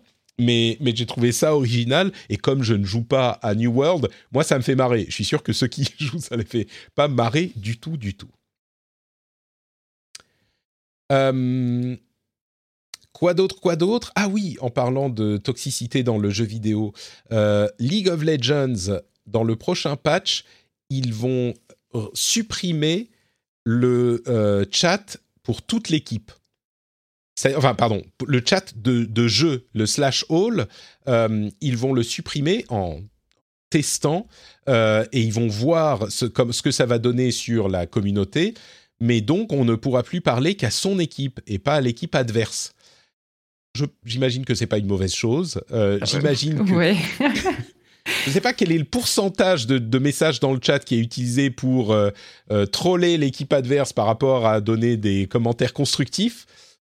99%. Ouais. J'imagine qu'on n'est pas dans les 55.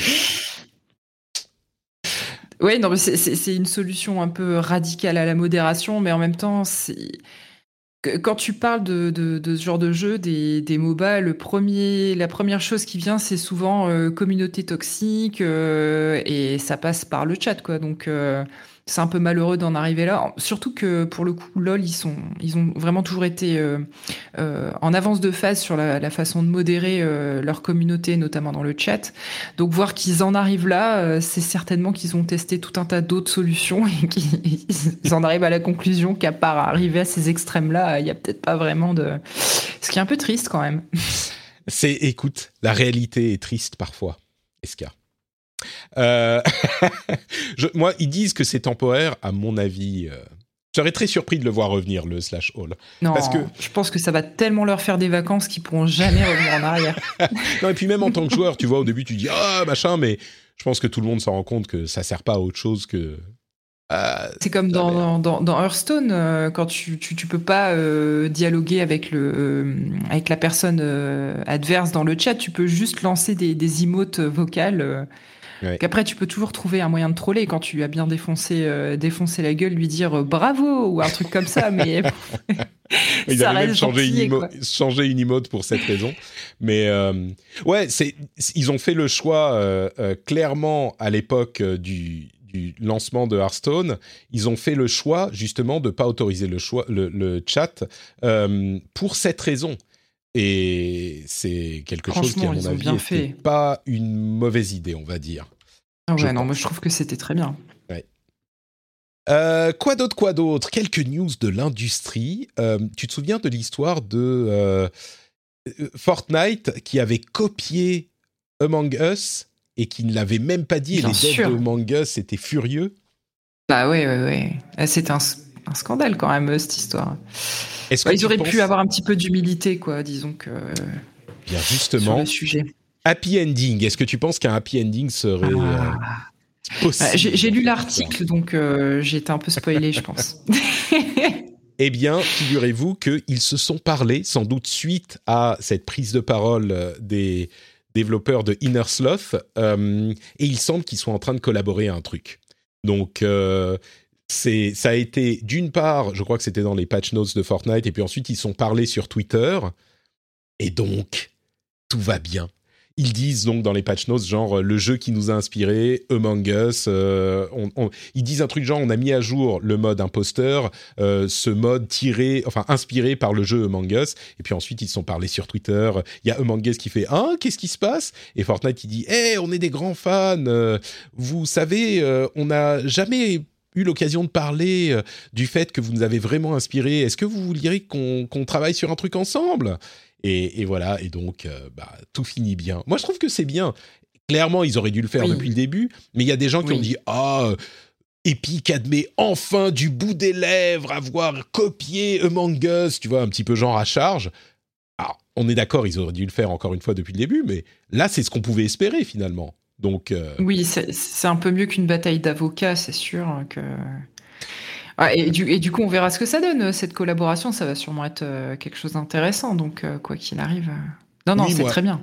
Moi, j'imagine que ça va être des skins. Hein. je serais surpris qu'il y ait beaucoup plus, mais, mais ça sera déjà ça. Peut-être des skins avec un échange de, de, sous. Tu vois, si Inner Sloth peut récupérer 0,2% des revenus de ah skins bah. Among Us de, vendus dans Fortnite, ça serait pas mal pour eux. Ça va leur faire exploser la boîte, c'est clair. Bah écoute, dans, bah oui, je, je sais pas si Inner Sloth ils sont américains aussi, mais c'est vrai qu'on est tellement habitué aux États-Unis à avoir des batailles d'avocats que pour une fois, voir quelque chose se résoudre de façon aussi euh, euh, amicale et cordiale, euh, c'est un peu surprenant. Ouais, on est d'accord. L'autre chose que je voulais mentionner, c'est le départ des tête pensante principale de Yakuza, non seulement de Yakuza, mais de Sega. Toshihiro Nagoshi et Daisuke Sato, on connaît surtout le nom de Toshihiro Nagoshi, euh, bah, ils quittent Sega. C'est vraiment les têtes pensantes de euh, l'équipe Ryuga Gotoku qui développe les Yakuza. Et ils partent chez Tencent.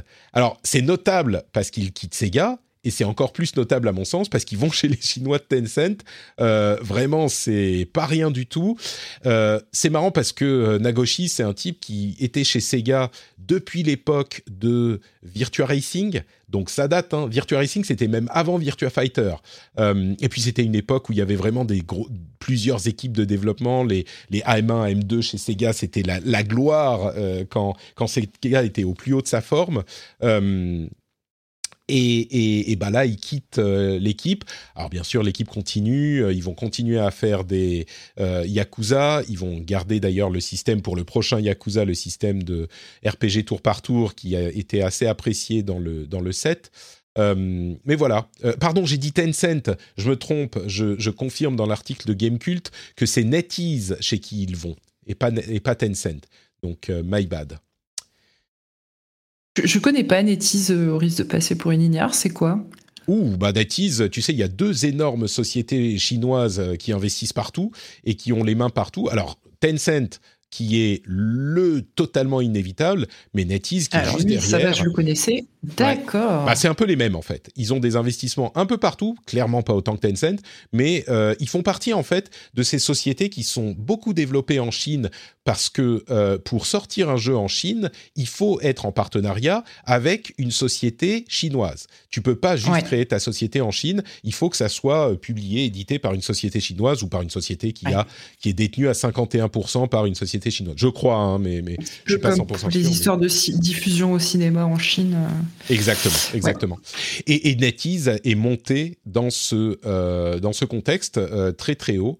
Et donc euh, voilà, c'est eux qui ont récupéré Nagoshi. Je sais pas si Sato va aussi chez eux, mais j'imagine c'est des potes et c'est leur les, les disons que l'un est le bras droit de l'autre.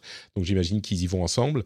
Euh, alors, je ne sais pas ce que ça veut dire dans le cadre de la, euh, la, la, Chine qui euh, se penche sur le cas de la tech et du jeu vidéo avec son bâton de, de comment dire, de, le banhammer euh, sur tous les jeux vidéo du monde.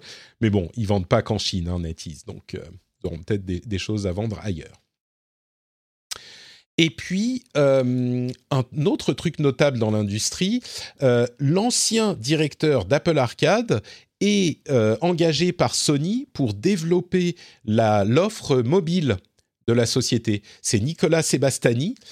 Et je crois que c'est euh, enfin c'est pas le directeur complet de l'Apple Arcade. Il était, selon son profil LinkedIn, en charge du contenu pour l'abonnement. Donc c'était vraiment la personne qui était en charge du contenu.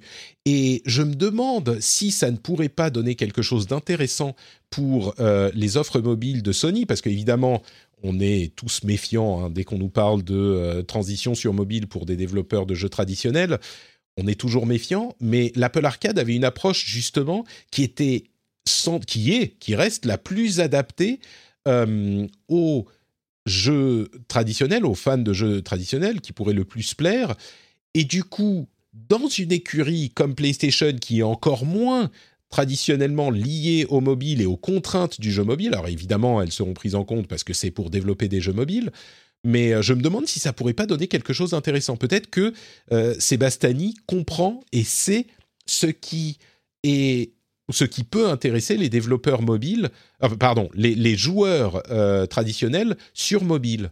Donc, il y a quelque chose d'intéressant là-dedans, je trouve, moi. Donc, on verra ce que ça donnera, c'est pas pour tout de suite. Et enfin, euh, pour conclure, on a les retards et euh, les films, séries, etc. Les retards, bah, Solar H qui devait sortir, euh, Solar H qui sortait dans une semaine, il est repoussé d'un mois et demi au 2 décembre. Mais encore plus intéressant que ça, Ghost Recon Frontline. vous vous souvenez, on en parlait la semaine dernière de Frontline, ou il y a deux semaines. C'est un Battle Royale basé sur la licence Ghost Recon avec des équipes de trois basées sur des objectifs donc un petit peu différent comme mécanique pour les Battle Royale. On était censé avoir là, euh, la semaine prochaine, un test en bêta. Et eh ben, il est décalé, alors qu'il a été annoncé il y a une semaine hein, ou deux. Donc, euh, c'est un peu surprenant. Il est décalé et on n'a toujours pas de date de sortie. Donc, je sais pas ce qui se passe avec euh, Frontline, mais c'est déjà un petit peu étrange, quoi, comme comme Ouais, ça sent un peu mauvais. Hein. Mm. Mm. Je je veux pas y lire de choses trop.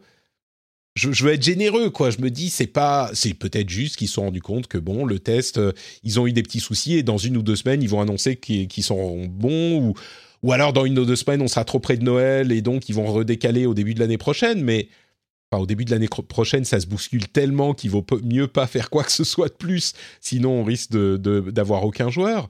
Mais ouais, clairement, ça, ça, ça pourrait ne pas sentir très bon. On va dire ça comme ça. Euh, et donc les films et séries. Euh, alors, on va les enchaîner. D'abord, le trailer de Resident Evil Welcome to Raccoon City. Euh, c'est un film Resident Evil qui casse avec la, la, ce qu'on a vu jusqu'à maintenant, les films avec Mila Jovovich. C'est vraiment beaucoup plus proche des jeux j'ai envie là encore d'être généreux. Vous savez, moi, j'aime pas dire du mal des choses et des gens. Euh, c'est pas un truc qui me plaît particulièrement de, troller. quand c'est un petit peu de taquiner un peu gentiment, ça me va, mais j'ai envie de dire pourquoi pas sur ce jeu, enfin sur ce film, mais ça a ça a l'air incroyable quand même. Ouais, le, casting un petit peu série B fait pas rêver. Et puis il faut dire aussi que c'est quand même euh, une, euh, une, série de films qui a quand même un certain passif. Donc forcément, on a du mal à, à mm. redonner notre confiance une deuxième fois, quoi. Oh, moi je les trouve marrants les films de la série, euh, tu vois, les, les, films avec Mila Jovovich. Alors c'est pas du tout Resident Evil, mais c'est rigolo, tu vois. C'est les films qui sont marrants parce qu'ils sont mauvais, mais, mais marrants mauvais. Euh... Et disons qu'en en tant qu'adaptation pure du jeu vidéo, il y, a plus de chances que là, euh, ce nouveau film-là soit plus respectueux du matériau de base que euh, le, tout premier Resident Evil. C'est sûr. Je, me demande si ça sera pour le meilleur ou pour le pire. Il y a deux choses qui m'inquiètent en fait. Il y a deux choses qui m'inquiètent. D'une part, le film sort dans un mois et dix jours, et c'est la première fois qu'on voit un trailer. Déjà, ça, ça sent pas bon. Et l'autre chose, je ne sais pas si tu as vu les euh, monstres en images de synthèse qui nous montrent à la fin du trailer, mais eh, disons que les graphismes étaient meilleurs sur PS3, quoi. Je, suis un petit peu méchant, mais euh, on, va, on voit des, des, choses. Vas-y, vas-y. Non, c'est clairement pas hyper sexy. Et en fait, ça a vraiment la gueule d'un film qu'on se serait attendu à voir. Alors aujourd'hui, le direct to DVD n'existe plus, mais en direct to Netflix, tu vois. et, à vrai dire, même les films direct to Netflix, euh, c'est vraiment direct to Netflix, genre mauvaise qualité série B, quoi. parce que quand tu vois des films comme euh, Love and Monsters, là, qui, est sorti euh, récemment, c'est quand même des films qui mériteraient limite d'être au cinéma. Hein, donc. Mm. Bon, euh, je, le regarderai, franchement, par curiosité. Euh, j'ai une certaine tendresse pour le projet. Je me dis, les mecs le tentent, euh, ils essaient d'être un peu plus respectueux du, jeu de base. Voilà, c'est comme l'enfant mignon qui te tend un dessin un peu moche, tu souris et t'es content quand même, quoi. Donc, Donc on verra, il faut lui laisser sa chance. on va dire ça comme ça. Si j'avais du temps, je le regarderais aussi. Hein. Je pense que bon, on est on est clairement dans ce genre de configuration où pourquoi pas. Par contre, j'irais pas au ciné pour, tu vois. Euh, à vrai dire, si j'étais à Paris, si j'avais pas d'enfant, je serais allé au ciné pour. Euh, même ça. Et pourtant, je suis allé voir des merdes au ciné. Et même ça, je suis pas sûr. Donc euh, bon. Si t'avais lu GC illimité, t'aurais été le voir juste après ou juste avant une mauvaise comédie française? Waouh, là c'est la soirée, euh, la soirée compliquée quand même. Hein. La soirée des primes, euh, ouais. Tu sais, s'il y avait eu un bon film, peut-être que je serais allé le voir juste avant. Euh, et j'avais eu j'essaie illimité évidemment quand j'étais à Paris, c'était mon, eh mon, mon, mon, salon le, le cinéma. Mais bon. Écoute, un petit peu plus intéressant peut-être, la série Shenmue qui est produite pour, euh, c'est Crunchyroll je crois, Crunchyroll et Adult Swim en partenariat. Euh, la série Shenmue, dont on voit les premières images, c'est l'année prochaine qu'elle devrait arriver. Euh, franchement, ça ressemble, c'est assez fidèle à ce que j'imaginerais. C'est pas une série live, hein, c'est une série animée. ça, ça ressemble à ce que j'imaginerais d'une, graphiquement d'une série Shenmue. Euh, après, est-ce que ça va être bien? J'en sais rien, mais au moins, c'est assez fidèle, je trouve. Donc, euh, pourquoi pas? Ouais, je, suis un peu dubitatif. Je, comprends pas trop l'intérêt de cette série. Euh, ça s'adresse aux trois fans ennemis du jeu. Enfin, il y a quand même pas beaucoup de gens qui ont joué à Shenmue sur Dreamcast à l'époque, encore moins euh, ça s'adresse vraiment à ces gens-là. Enfin, je, je vois pas l'intérêt. Ils auraient pu faire un, un, animé qui porte un autre nom, là lui mettre le nom Shenmue. Je, je, je suis un peu dubitative. Écoute, si tu es dubitative face à ça, je te propose. Euh, alors, pas euh, le film Fortnite sur lequel serait en train de travailler euh, Epic, puisqu'évidemment ça c'est complètement logique. Euh, c'est une rumeur, hein, mais ça serait complètement logique et je peux imaginer que ça ferait beaucoup d'argent. Par contre, si tu es dubitative, que penserais-tu d'un d'une série live action basée sur attention System Shock? Est-ce que tu te souviens oh déjà de ce que c'est que System Shock? Alors oui, euh, c'était sorti sur PlayStation de mémoire? Oula, c'est même encore plus vieux que ça, System Shock. Euh, c'est... Ah oui ah oui, oui, non mais enfin c'est peut-être cette période, c'est cette période. Mais, euh, en fait, c'est le c'est le, le grand-père des immersive sim. si je me trompe pas, c'est c'est Spector qui, qui a développé ça. donc on est vraiment dans l'immersive sim. C'était complètement révolutionnaire à l'époque. Et on est aujourd'hui. Je pense qu'à l'époque, c'est le mot important dans ta phrase. C'est ça. Mais surtout, en fait, ce qui m'inquiète, je me dis pourquoi pas. Tu vois, là encore, ça peut être un, un, un environnement qui peut marcher, mais euh, ça va arriver sur le service de streaming qui s'appelle Binge. Euh, un, ça doit être un truc même américain. Pas de quoi il s'agit. Aucune, aucune idée. Aucune idée. Et c'est en live action, donc c'est, tu vois, ça doit être, euh, ça doit être, euh, il faut investir quoi pour faire un truc euh, avec des acteurs, tout ça. Donc bon, je sais pas. Tu sais, ça me fait penser à ce, à ce film avec Dwayne Johnson là qui est sorti il y a un an ou deux avec des histoires de crocodiles géants qui en fait était un le remake d'un, enfin l'adaptation d'un jeu vidéo. Ah oui? Ouais. Euh, Rampage, merci euh, Cassim. Euh, je veux dire, tu regardes le film, jamais tu, jamais, si tu le sais pas, tu le sais pas quoi. Bah là, j'ai l'impression que c'est un peu pareil. Ils vont sortir une série live qui s'appelle System Shock. Combien de personnes vont comprendre que c'est en clin d'œil, euh, enfin que c'est une vraie référence à un jeu vidéo? Bah, Rampage, c'était un jeu d'arcade. C'était un jeu d'arcade où tu jouais des kaiju, mais un jeu d'arcade des années 80, tu vois. Donc c'était vraiment, tu montes sur les immeubles, tu les casses et voilà. Il y avait l'équivalent de King l'équivalent de Godzilla, tout ça. Mais System Shock, euh, c'est c'est un immersive sim, donc il y a quand même une histoire, il y a un truc à suivre, tu vois. Euh, je peux imaginer que je sais même pas qui a les les droits de System Shock aujourd'hui, mais euh, je peux imaginer que ça soit un truc qui qui puisse être arrivé en prélude ou en parallèle du développement d'un d'un jeu, tu vois, d'un reboot du jeu peut-être, je sais pas. Bon. Euh, et puis, je te laisse terminer ton, ton passage sur les films-séries et je ferai une reco à la fin. Très bien. Euh, bah écoute, tout aussi euh, dubitatif, Sable, le jeu qui vient de sortir, et d'autres euh, jeux de, du développeur, du, de, de l'éditeur Raw Fury, vont aussi être adaptés à la télévision. Alors au moins Sable, tu dis, il y a du graphisme, un style graphique particulier, puis il y a un monde qui est, comment dire, enchanteur. ça peut, alors c'est du style Mobius, mais Ouais, on est entre du Moebius et du Ghibli. Euh, Ghibli, pardon. Euh, ouais, là, tu vois, ça, m'interpelle déjà un peu plus. Je pense que ne serait-ce que graphiquement, il y a, y a quelque chose d'intéressant. Ils vont aussi faire une série sur, basée sur Nightcall. Vous savez, c'est ce jeu d'enquête où on est un conducteur de, de, taxi, euh, très film noir. Et sur. C'est chouette pour eux. Et sur Mosaïque, qui est pour le coup un jeu que je connaissais pas du tout, mais qui là aussi a un style graphique très très particulier pourquoi pas. C'est en fait pour c'est pour euh, comment dire conclure cette série de discussions sur les différents jeux adaptés en, film ou en série. Il y a vraiment, j'ai l'impression qu'à Hollywood, ils sont en train de se dire waouh, mais attends, euh, les jeux vidéo, ça va être les, les prochains euh, super héros. Faut pas qu'on rate le truc. Qu'est-ce qu'on peut acheter?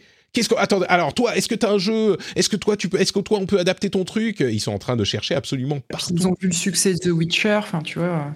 Ouais non mais de Witcher et de oui en, général quoi. Donc euh, peut-être. Peut-être que c'est ça qui fait que il y a quand même des trucs où on se dit euh, mais ok oui mais pourquoi quoi? Peut-être qu'on aura des bonnes surprises hein. on veut être euh, on veut être positif donc voilà pour la, série de news sur les séries et les films. Et ça va être euh, tout pour cet épisode. Mais tu nous disais que tu voulais nous recommander quelque chose avant qu'on se quitte, euh, Eska?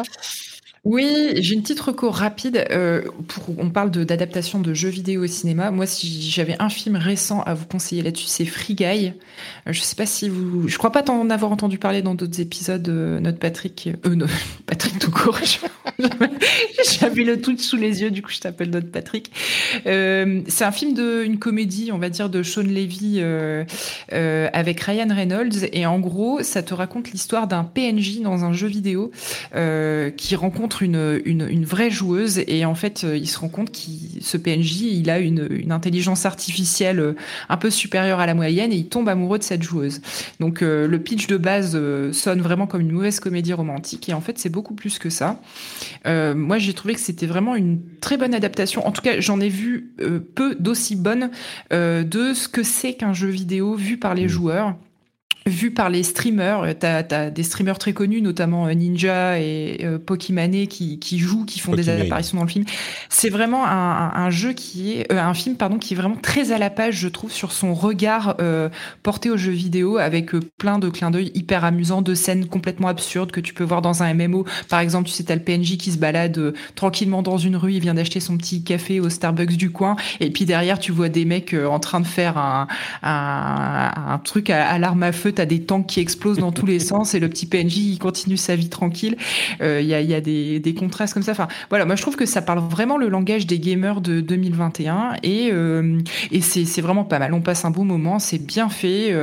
Euh, ça donne l'impression que c'est un jeu, un film qui a été fait par des joueurs de jeux vidéo, qui a été fait par des codeurs. Je trouve de la façon dont les personnages, les développeurs dans le jeu échangent, c'est plus, on va dire, réaliste et un peu plus crédible que plein d'autres choses qu'on a pu voir au cinéma qui était absolument affreuse et à demi-lieu de ce que c'est qu'un gamer en fait. Euh, Hollywood s'imagine les gamers et c'est pas du tout le vrai gamer. Et pour le coup, eh ben, je trouve que là, c'est assez réussi. Donc, euh, Free Guy, si vous avez l'occasion de le voir, euh, c'est une bonne petite comédie qui parle le bon langage des gamers.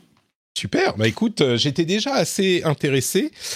en plus, il est chez nous en Finlande on n'a pas la même chronologie des médias. Il est déjà dispo sur Disney+. Donc, je vais peut-être me lancer. Euh, et, pour la petite euh, pour la petite histoire, free guy, c'est euh, un terme un peu obscur qu'utilisaient les Américains dans les salles d'arcade quand t'as un perso en plus, un one up en gros, un personnage en plus, une vie en plus, c'est un free guy. C'est un, un, un guy, un perso en plus que tu peux jouer quand tu meurs. Tout à fait. et ça, il te l'explique dans le film. Ah d'accord, bah je savais pas. Tu vois, rien n'est laissé au hasard.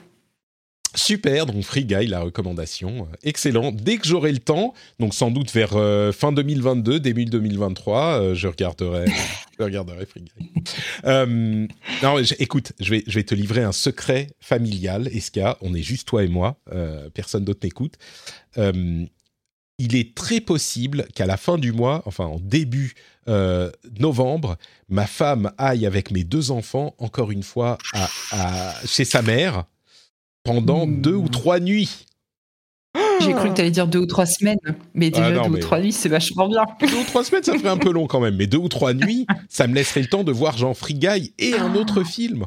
En plus, et de dormir. Ça, tomberait complètement par hasard en plein sur la sortie de Eternals, euh, tu sais le film de ah, Marvel. Donc, donc, ça serait, ça serait tellement merveilleux si ça se fait. Tu sais, moi, j'aime pas vendre la peau douce, mais je, touche du bois. Ça serait un moment de bonheur intense. Et, ah, je te rejoins. Mais tu, tu sais que pendant un court instant, j'ai cru que tu allais me dire je vais te, confier un, secret de, de parents ne fais pas de deuxième enfant.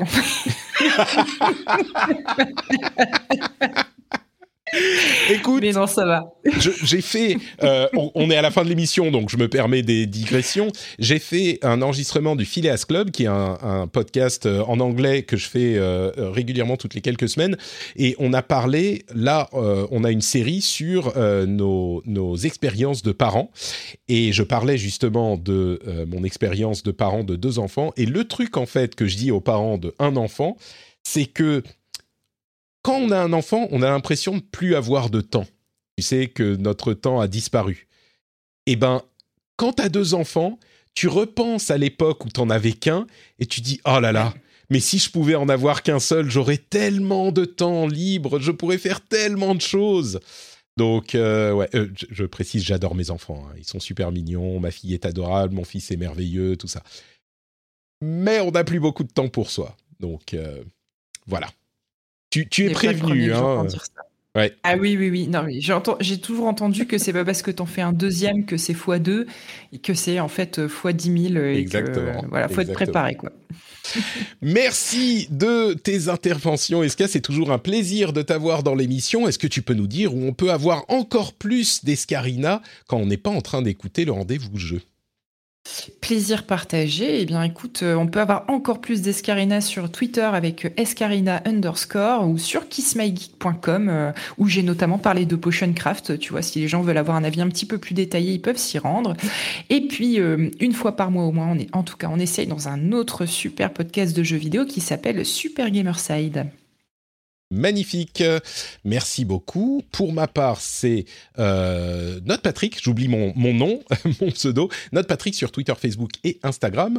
Vous pouvez avoir tous les liens vers tout ce que je fais sur notepatrick.com et notamment, bien sûr, le Twitch qui est Note Patrick. Euh, si vous voulez nous suivre en direct euh, tous les jeudis à midi, il y a le replay sur YouTube, sur Note Patrick Podcasts, euh, le replay de la VOD qui est là une journée après la diffusion en podcast. Et il y a bien sûr le lien vers le Discord, un Discord absolument merveilleux où on passe des moments incroyables dans une communauté sympathique, bienveillante, accueillante, pleine de connaissances et de joie et de bonheur et de bonne humeur. C'est le Discord de Note Patrick. Je vous encourage à aller y jeter un petit coup d'œil. C'est vraiment super sympa. Et bien sûr, si vous appréciez ce que je fais, vous pouvez soutenir l'émission sur patreon.com slash euh, rdvjeux. Et vous aurez, comme je le disais, le plaisir immense de savoir que vous participez à la possibilité d'existence de ce podcast. Je vous remercie tous de nous avoir écoutés et on va euh, se quitter pour une semaine, sauf si vous êtes patriote. Et dans ce cas-là, on a le petit after show qui arrive tout de suite. À très très vite. Ciao ciao.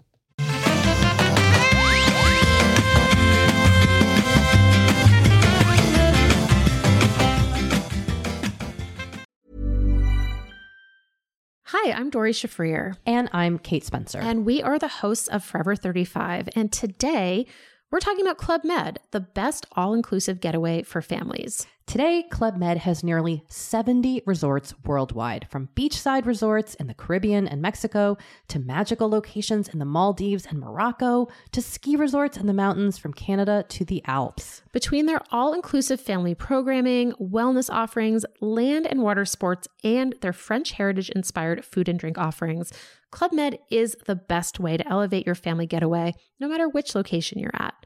To learn more, visit clubmed.us.